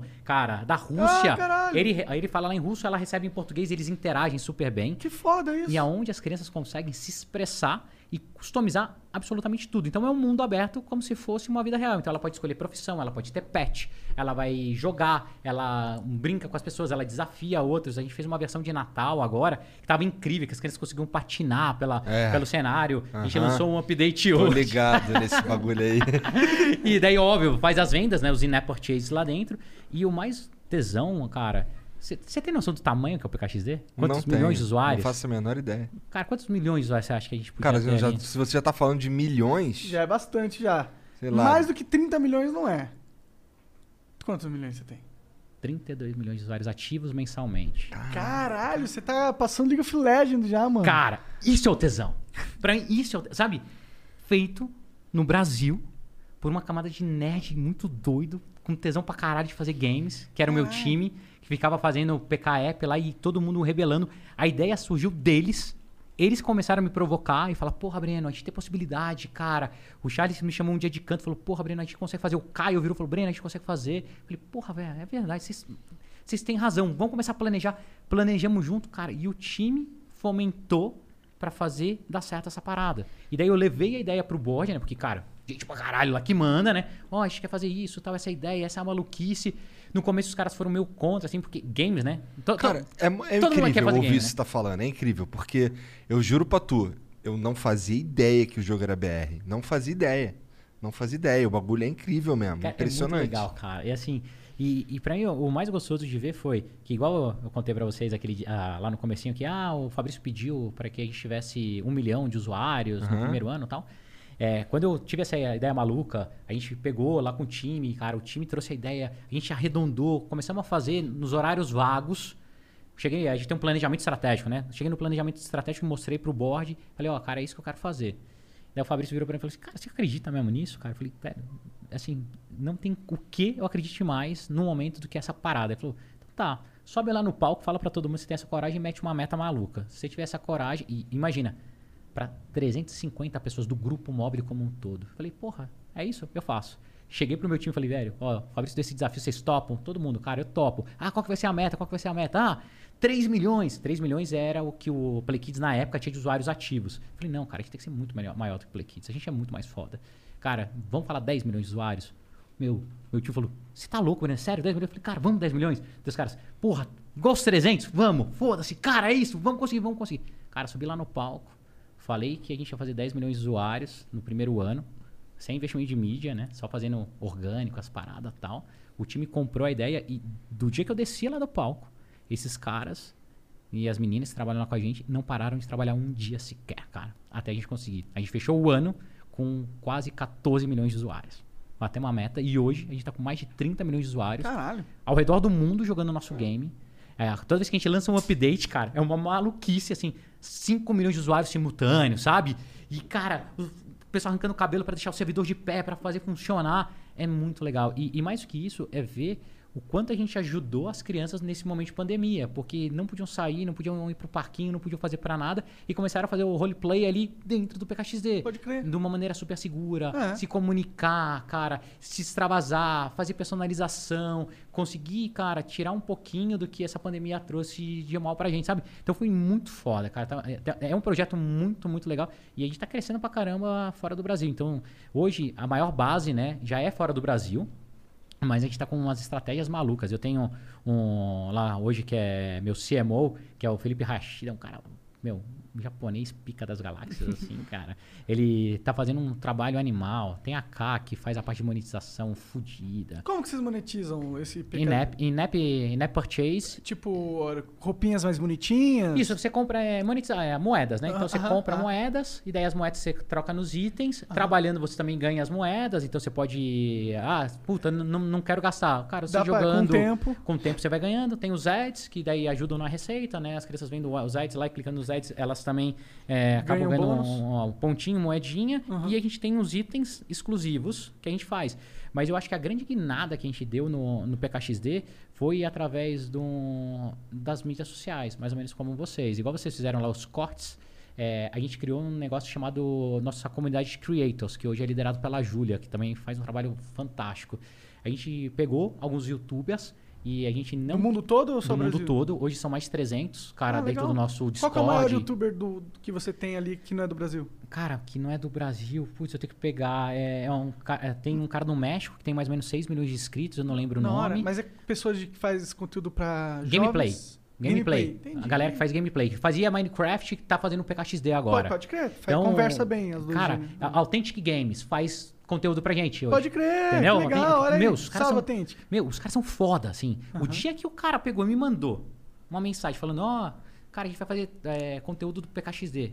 Porra, eu falei, cara, caralho, os caras vão fazer. que tesão." Meu, os caras fizeram maratona durante a, a pandemia, cara, lá com o PKXD. Então, assim, é, é muito foda. A gente chegou num ponto que me dá muito orgulho em saber que sim, dá pra trabalhar com games. E eu já tinha tido uma experiência péssima, né? Que eu quebrei uma empresa de games lá atrás, que era Ah, é? a Monster Juice. Então, Ah, ficava até em. Curitiba lá. Então, Ah, tá, né, verdade. Cara, e- Curitiba tem, não tem muito histórico bom, né? mas os moleques eram muito bons, tudo. Então a gente montou lá o estúdio. O estúdio acabou não vingando, porque eu tinha ido pra cabeça de, ah, vamos fazer games pra marketing. Daí tomei, então fizemos lá uns games pra Honda, pra Estrela e tal, mas não vingou. E, cara, aqui a gente conseguiu criar um produto muito foda. E o time é sensacional. E essa parte dos créditos, o que a gente fez? A gente foi na base, assim. Eu, eu não fui nos tops lá. Porque, cara, é muito caro, a gente não tinha grana, não dava. Até o meu objetivo era conseguir trazer os usuários sem gastar dinheiro. Então a gente pegou aqueles canais menores que faziam gameplay, entrou em contato com eles e falou assim: Ó, vocês não querem fazer gameplay do PKXD? A gente dá itens, eu te dou spoilers, eu faço isso. A gente conseguiu gerar um volume tão grande de vídeos que os grandes começaram a olhar e falar assim: que porra é essa de PKXD, cara? Como a gente não conhece essa merda? Como a gente não tá fazendo? E começaram a fazer vídeo também. E virou, cara, um inferno, assim, literalmente. Se você for no YouTube escrever PKXD, você vai ver a quantidade de vídeos criados. E daí, pra compensar o- os criadores, o que a gente faz? A gente traz esses vídeos pra dentro do nosso gameplay. Então, como eu tenho um mal e um DAO absurdo, os melhores vídeos eu seleciono, coloco lá na nossa galeria e eu gero muito view pra eles. Então, Entendi. teve canais que começaram a fazer nosso gameplay que tinham 50 mil seguidores, hoje tem mais de 2 milhões e meio. 2 milhões e meio de usuários. Assim, é, é um negócio descomunal, cara. É, é muito tesão, assim, trabalhar num, num produto e ver que a gente tem essa capacidade, sabe? Muito foda, caralho. É muito foda, cara. É, é louco porque, assim, pra mim é uma surpresa fodida isso daí, tá ligado? Eu nunca, assim, sabia que tu era o cara do iPhone, sabia que tu andava de Tesla, sabia que tu tinha as empresas aí, o caralho, mas que tu é o arrombado que me atrapalhou a vida com PKXD. Mentira, mentira, cara. As meninas lá se amarram muito, cara, gostam muito do jogo. E é muito louco. E assim, uma parada que. Eu vou fazer aqui uma proposta indecente, talvez. Vamos lá. Pedir cash pra fazer Não, não, não, não, não. É, eu imagino que não esteja nos planos, mas eu vou falar assim mesmo. Porra, tu não pensa em lançar um app pra PC, não? Já tá pronto. Ah! Aí A- sim. A gente tá rodando isso em alpha, né, nem em beta, né? Porque a gente aprende a fazer as coisas com o Google também. Quando não tá funcionando direito, tá com muito bug, você fala que é alpha, que é beta, beleza. Mas a gente tá rodando já com algumas pessoas, com alguns criadores de conteúdo. Legal. Então a gente vai ter pra PC, pra Mac, tudo. É, cara, ma- mas é foda. Eu quero levar isso pra console. cara, É que também, é, ia ser muito louco. Porra, eu quero Ia dar uma fazer. razão para porque as minhas filhas jogam Roblox no console, Então, sabe? eu quero meter no Switch, Aham. sabe? É- é- a gente quer chegar nesse ponto. O problema todo. Problema não, né? Que eu tenho que agradecer pra caralho. Cara, a gente tem um time, são hoje quase 70 pessoas, que eu tenho que agradecer todos os dias, porque os caras são muito fodas mesmo. Eu não faço absolutamente nada, eu falo pra eles, eu falo, cara, meu papel aqui é ficar segurando as picas e falando, olha, a gente tá indo pra direção correta, mas quem faz mesmo é a galera lá, o Charlão, o Dani, o Edson. E, cara, a gente quer muito fazer isso. Assim, minha meta esse ano é jogar primeiro no PC e nos Macs, e depois a gente vai pros consoles. É, porque as minhas meninas, elas estão. Eu, eu entendo que a maioria do. tá todo mundo no celular e o caralho. Mas eu, as minhas meninas, elas ficam majoritariamente no PC. Então elas jogam o PKXD lá. Caralho, mano. é- Tá com o pau no olho. Desligou algo aqui.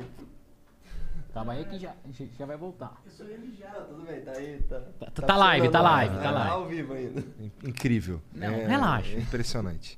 Vamos lá. É, eu tava falando que elas usam, hoje elas usam num emulador de Android no PC pra jogar. É, porque, assim, a experiência que elas tiveram com, com tablet e celular, elas são, porra, dois esmeril, cara. Se der ali, vai destruir mesmo e acabou. E o PC é mais robusto tal. Então eu, meio que ensinei elas a jogar as paradas ali, não sei quê. E aí ficam as duas lá, no Ixi, quarto delas lá, cara. jogando.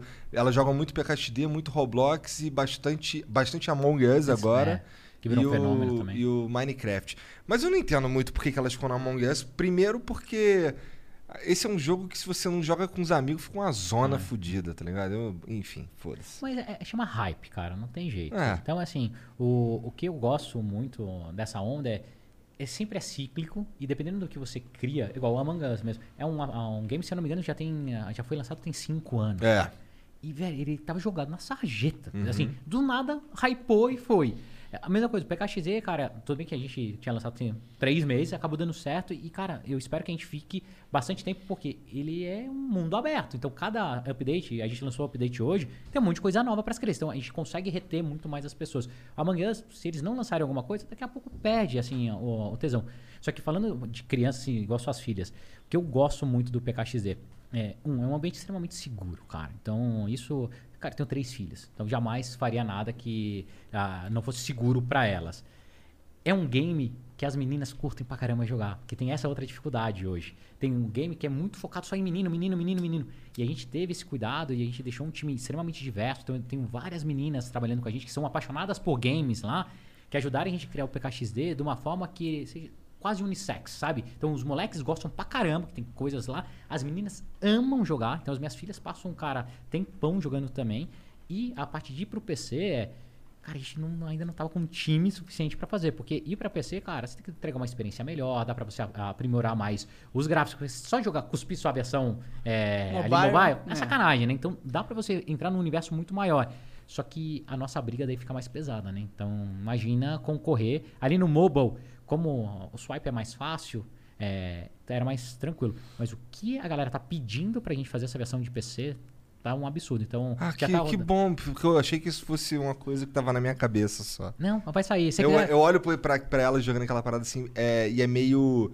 Não sei, o emulador não funciona direito, Não, sabe? dá pau, É. trava. É, é, elas tentam, tipo, customizar e salvar e não salva, porque o ambiente não é feito pra isso, né? É. Então, a, a nossa versão, eu acho que... Fica tirando foto, é uma figura. Fica, que- olha aquele texto que a gente fez. A gente criou como se fosse um Instagram e um TikTok dentro das redes sociais. Que, cara, as crianças olham a gente e se espelham, né? Então, pô, por que não deixar de tirar as fotinhos? E daí, de novo, prezando a segurança. Ela não consegue abrir a câmera e tirar foto do mundo real. Então, ela nunca vai expor a, ela, a tua casa, a sua esposa, lá. Ela tira uma foto no mundo virtual. Do avatar dela. No avatar. Então, ela junta com o avatar, tem a selfie. Ela tira, posta no feedzinho Ah, dela. isso é legal, né? consegue- Poder deixar a criança explorar esse ambiente social que ela pode explorar com segurança. Porque se ela fizesse Exato. isso com a cara dela, É muitos problemas podem acontecer. Exato. Então, e, e, de novo, e sempre conscientizando as crianças de como deve usar isso. Então, cara, é uma parada que me dá muito orgulho hoje em dia. Assim, e, e eu falo pro meu time, eu tenho certeza que o PKXD vai fazer com que a Móvel, né, que hoje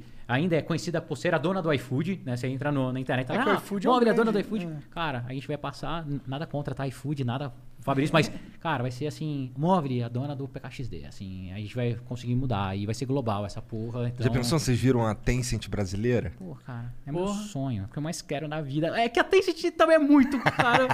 Se fosse o Fabrício sentado aqui, ele ia falar: Não, sim, a gente vai ser maior do que a Tencent e tal. Cara. É, se a gente for ali, ó. Se, cara, com o PKXZ eu conseguir ser 30% que o Roblox é, eu já tô feliz pra caralho. Eu acho que nunca ninguém aqui, vai, na América Latina, fez nada parecido. Verdade. É, a, a gente tem o pessoal da TFG, que mudou o nome, eu sempre esqueço o nome da.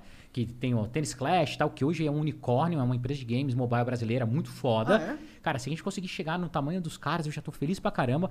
Mas o PKXD tem espaço pra ser muito maior do que isso, assim. Eu, eu vejo, e o time que eu tenho, com a determinação dos moleques, velho, a gente vai, vai longe pra caralho. Vai longe pra Maneiro demais, caralho. Mas aqui, o- o- até o Elon tá aqui impressionado. Mas a tua cara de surpresa, cara, eu ganhei o dia. Porra, eu fiquei muito feliz. Fiquei muito feliz, cara. Muito foda. Vamos ler uns beats agora? Vamos, cara. Quanto tempo deu? Eu nem vi passar. Também não velho. sei. Deu uma hora e quarenta. Porra, cara, que. Vamos legal. só ficar uns três minutinhos aqui Vamos no mudo pra gente mijar né, e lá embaixo pegar um pedaço da pizza se ainda Ah, tiver. chegou? Ah, que Chegou, eu desci uma hora lá, comi uma delícia. Ah, que bom, que bom, A que melhor bom. coisa É. que tem é comida de graça. E a gente já volta. Eu vou contar até três, vai Quem ficar disse que não mudo, existe almoço grátis? Um, dois, três. E aí, Igão, já tá desmutado, tá bom? Ah, já? Beleza, então vamos lá. Vamos ler uns beats aqui, ó. Começando aqui pelo senhor Dio, que mandou 300 bits. Fala aí, Flow, aqui é o Dio. Há um tempo atrás já pediu pra eu voltar a falar com vocês sobre virem, sobre virem como convidados no meu podcast. Então, vocês topam vir? Qualquer coisa é só mandar uma DM lá no Twitter. Vai ser uma honra ter vocês lá. Cara, é... Eu nem sei... Tu chegou a falar com a gente, Ian? A gente falou por cima com ele, mas a gente tava naquela época de mudança, daí eu falei, cara, vamos tratar isso no ano que vem. Tá. Tá, vamos ver isso daí. Qual que é o teu podcast? Tinha que ter mandado aí, caralho. Eu não sei qual é. Tá. O Manfredini98 mandou 300 bits. Fala, Breno. Como você conheceu a galera do Loop Infinito, passa a cal deles pro Flow. Fala mais sobre como foi desbloquear o iPhone. Cara, a gente acabou de falar pra Ah, caralho. é, falamos muito sobre. É. né? Dá uma É dica pra essas, novos essas programadores. mensagens elas vão vêm... chegando, é né? isso. Dá uma dica pra novos programadores como eu. Monark ainda vou fumar um contigo. Demorou. Tamo junto, Que seja Flow. da boa. Não perco um. Beleza. Tu foi lá no Loop Infinito. O que, que é o Loop Infinito? Cara, o, o Loop, assim, hoje é um dos maiores canais de tecnologia do Brasil, né? Ele é apresentado por dois dos meus amigos, o Júnior Nanete e o Will. Então eu ajudo os moleques desde o, desde o comecinho. Eles começaram focados em, no mundo Apple e hoje eles falam de tecnologia em geral. É, e eles são muito bons. E eles, o que, que eles fazem hoje em dia? Por causa da pandemia, tudo, eles come- começaram a fazer lives todos os dias à noite. E a galera assiste assim, cara, todos os dias no YouTube. E são dois moleques que. Aqui a gente nem falou da- das perrengues que eu já passei por causa da Apple. Tipo, uma coisa que eu amo fazer é ir sempre ser o primeiro cara a comprar a porra do iPhone. Então eu viajo o mundo. Assim que a Apple lança, é nerd pra caralho, é burro pra caralho, eu sei. Mas, cara, eu pego o avião e já fui pra Austrália, Cara, olha entendeu? só, eu acho que o que acontece? Se que você ser muito tiv- Apple fag. se você Tem, tem isso. É, É, eu acho que se você não tivesse um. Se você tivesse andando de Fiat Uno, se você morasse, sei lá, ali em Paraisópolis, com todo respeito a essa galera aí, mas se você fosse esse cara e fizesse isso, tipo, junto o ano inteiro pra ir viajar pra comprar um iPhone, aí eu ia falar, cara, porra, tu é burrão, tá viajando aí. Não faz essa porra não, cara. Tem jeito melhor de gastar grana, tá ligado? Mas, porra, você tem um Model X, tá ligado? Foda-se isso daí.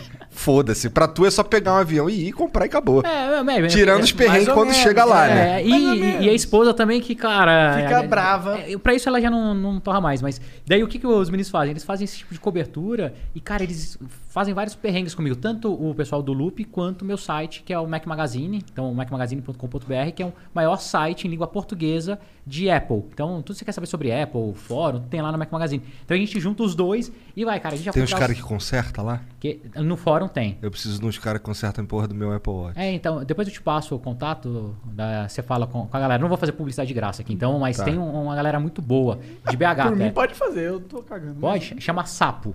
Então, a loja do Sapo, cara, os caras são muito bons. Você manda lá, eles são até patrocinadores do nosso podcast lá, o Mac Magazine no ar. E você manda pra eles, os caras consertam, te mandam de volta. É muito foda. Legal. É um trabalho muito bom. E, cara, basicamente o, o Loop faz isso. Eles fazem cobertura de tudo quanto é assunto de tecnologia. E todo mundo lá, toda live fala, pô, vocês aqui no Flow, tem que ir no Flow porque eles têm histórias fantásticas também. Então, um monte de história de fila. Então, a gente já foi pra Austrália. Eu já fui um ano pros Estados Unidos pra comprar o iPhone. Daí saiu em cima da hora, assim, faltando três dias, que ele não ia funcionar o 4G no Brasil. Cara, eu peguei um busão, fui de busão de Washington até o Canadá pra conseguir comprar o telefone no Canadá. Assim, cara, eu já passei vários perrengues, velho, para comprar os iPhones. É, é- é divertido. Cada um tem as suas piras, né, mano? É, eu gosto de videogame velho. Então, é. E eu gosto de maconha. Cada um com suas piras, é isso aí. O Manfredini, a gente acabei de ler. O The Banisher TV mandou mil bits e mandou aqui. Como dá bits? É, caralho. Ele mandou mil bits. O Bombar CS mandou 300 bits. Você acha que o Johnny Ive foi ingrato com a Apple por usar a estrutura dos caras? Ser o que é. Calma aí que tá meio esquisito isso aqui, bagulho de vírgula. Você acha que o Johnny Ive foi ingrato com a Apple por usar a estrutura dos caras? Ser o que é por causa deles? O mínimo era ter um pouco de gratidão. Ou não? Prefere Luan ou Casares? Ó, o negócio do. Eu não entendi, foi porra, Porra nenhuma. Então, tentar dar um contexto. Johnny Ive era o braço direito do Steve Jobs. Hum. Ele é o designer responsável pelas grandes criações da era Jobs. Ele passou, foi, cara, braço direito do Jobs, ficou na Apple mais de 10 anos. Tudo. Então, ele foi o cara que fez o iOS, ele foi o cara que fez o iPhone, ele que lançou as novas versões dos Macs, tudo. Depois da morte do Steve Jobs, ele acabou se afastando um pouco da empresa e saiu da empresa, se não me engano, tem quatro anos ou três anos. E montou um escritório de design próprio e hoje ele é design, se não me engano, da Ferrari, foi contratado pela Ferrari e tudo. Quem é muito Apple fã, acha que os caras têm que ficar lá o resto da vida. Não, cara, é uma carreira executiva. O cara tava lá, ajudou pra caramba a empresa. Se não fosse ele, junto com o Steve Jobs, a gente não teria produtos fantásticos. Só que todo mundo fecha seu ciclo. Chegou num momento que ele via que. E, e numa boa, eu acho que ele não tava conseguindo colaborar mais. Ele que foi o cara que deu a ideia da Digital Crown, do, do, do Watch. Então, assim, Cara, não tem como falar que o cara é ingrato. Olha o tanto de coisa que ele deixou. Ele deixou um legado animal, preparou um time que fez a sucessão dele lá. Que hoje os produtos estão tão bem feitos quanto na era do Ive. E o cara tem que viver a vida dele mesmo. E, cara, ficou com uma puta de uma grana, né? É, Cara, vamos tá combinar, lindo, né? Então, Pô, você faz o que ele fez, tem que ficar, né? Tem. então, Seria ó. triste se não acontecesse. O The Banisher TV mandou mais 300 bits e não falou nada. Valeu. Que o, bom. o Manfredini98 mandou 300 bits. Breno, devo me especializar em desenvolvo- desenvolvimento web ou mobile? Qual linguagem você recomenda para o futuro, além de Python? Você contrata pessoas que consomem tabaco orgânico? Monarch, Purple Haze ou Sour Diesel? Ah, acho que Sour Diesel, cara. Purple Haze? Só porque é Purple. é porque é melhor? É que a Sour Diesel é mais sativa, né? Agora eu que brisei, mas tudo bem. É. Ah. Mas sim, contrato pessoas que fumam tabaco orgânico, zero, zero problema com isso, né? Assim, de verdade. E, cara, linguagem de programação, eu ainda acredito em mobile. Eu acho que mobile te, te dá projeção maior. Então, hoje a remuneração de mobile é muito maior do que de web. Então, dá uma olhada. E Swift é a linguagem que a maior parte dos aplicativos usam hoje. Mas agora, como estou inserido na parte de games, tudo, eu estudaria pra caramba Unity, que é onde a gente está com maior demanda de contratação, onde o mercado demanda mais, e é o framework usado por diversos estúdios de games no mundo para fazer seus jogos. Então, se você é um bom desenvolvedor em Unity, você tem emprego em qualquer lugar do mundo. Eu acho que é isso que as pessoas têm que entender. Geralmente, a galera me pergunta, pô, Breno, qual que é a profissão do, ah, do futuro? Para mim é claro, programação. Você sabendo programação, você consegue trabalhar em qualquer empresa do mundo, estando em qualquer lugar do mundo. Então, a gente tem programador, cara, que tá fora do Brasil trabalhando pra gente. É, dá pra você ser muito feliz fazendo isso e é legal pra caralho, né? Então, Beleza, então tá aí a dica. Fica Dix. O The Banisher TV mandou de novo aqui 700 bits, só pra dizer que esse cara sempre foi uma inspiração, sem nem saber o nome dele. Grande abraço, Vitor aqui. Valeu, valeu, obrigado. O God Mega KP mandou 600 bits. Olá, Flow, abraço de Portugal. Gostava muito de ver o Feromonas no Flow, mesmo que fosse por videochamada. Foi por ele que conheci o Monark por volta de 2012, 2013. Abraço. Cara, A gente teve um problema. O É. Feromonas ia vir aí, mas eu não lembro por que que ele não... cara, ele, ele achou melhor não vir porque ele tá com medo da, de ficar, de fechar as restrições ali. Porque, E ele não conseguiu voltar. E ele não conseguir voltar, ficar preso aqui. Pois é. Então vai, vai rolar o Feromonas aí, mas só que no futuro. No futuro. E pessoalmente, né?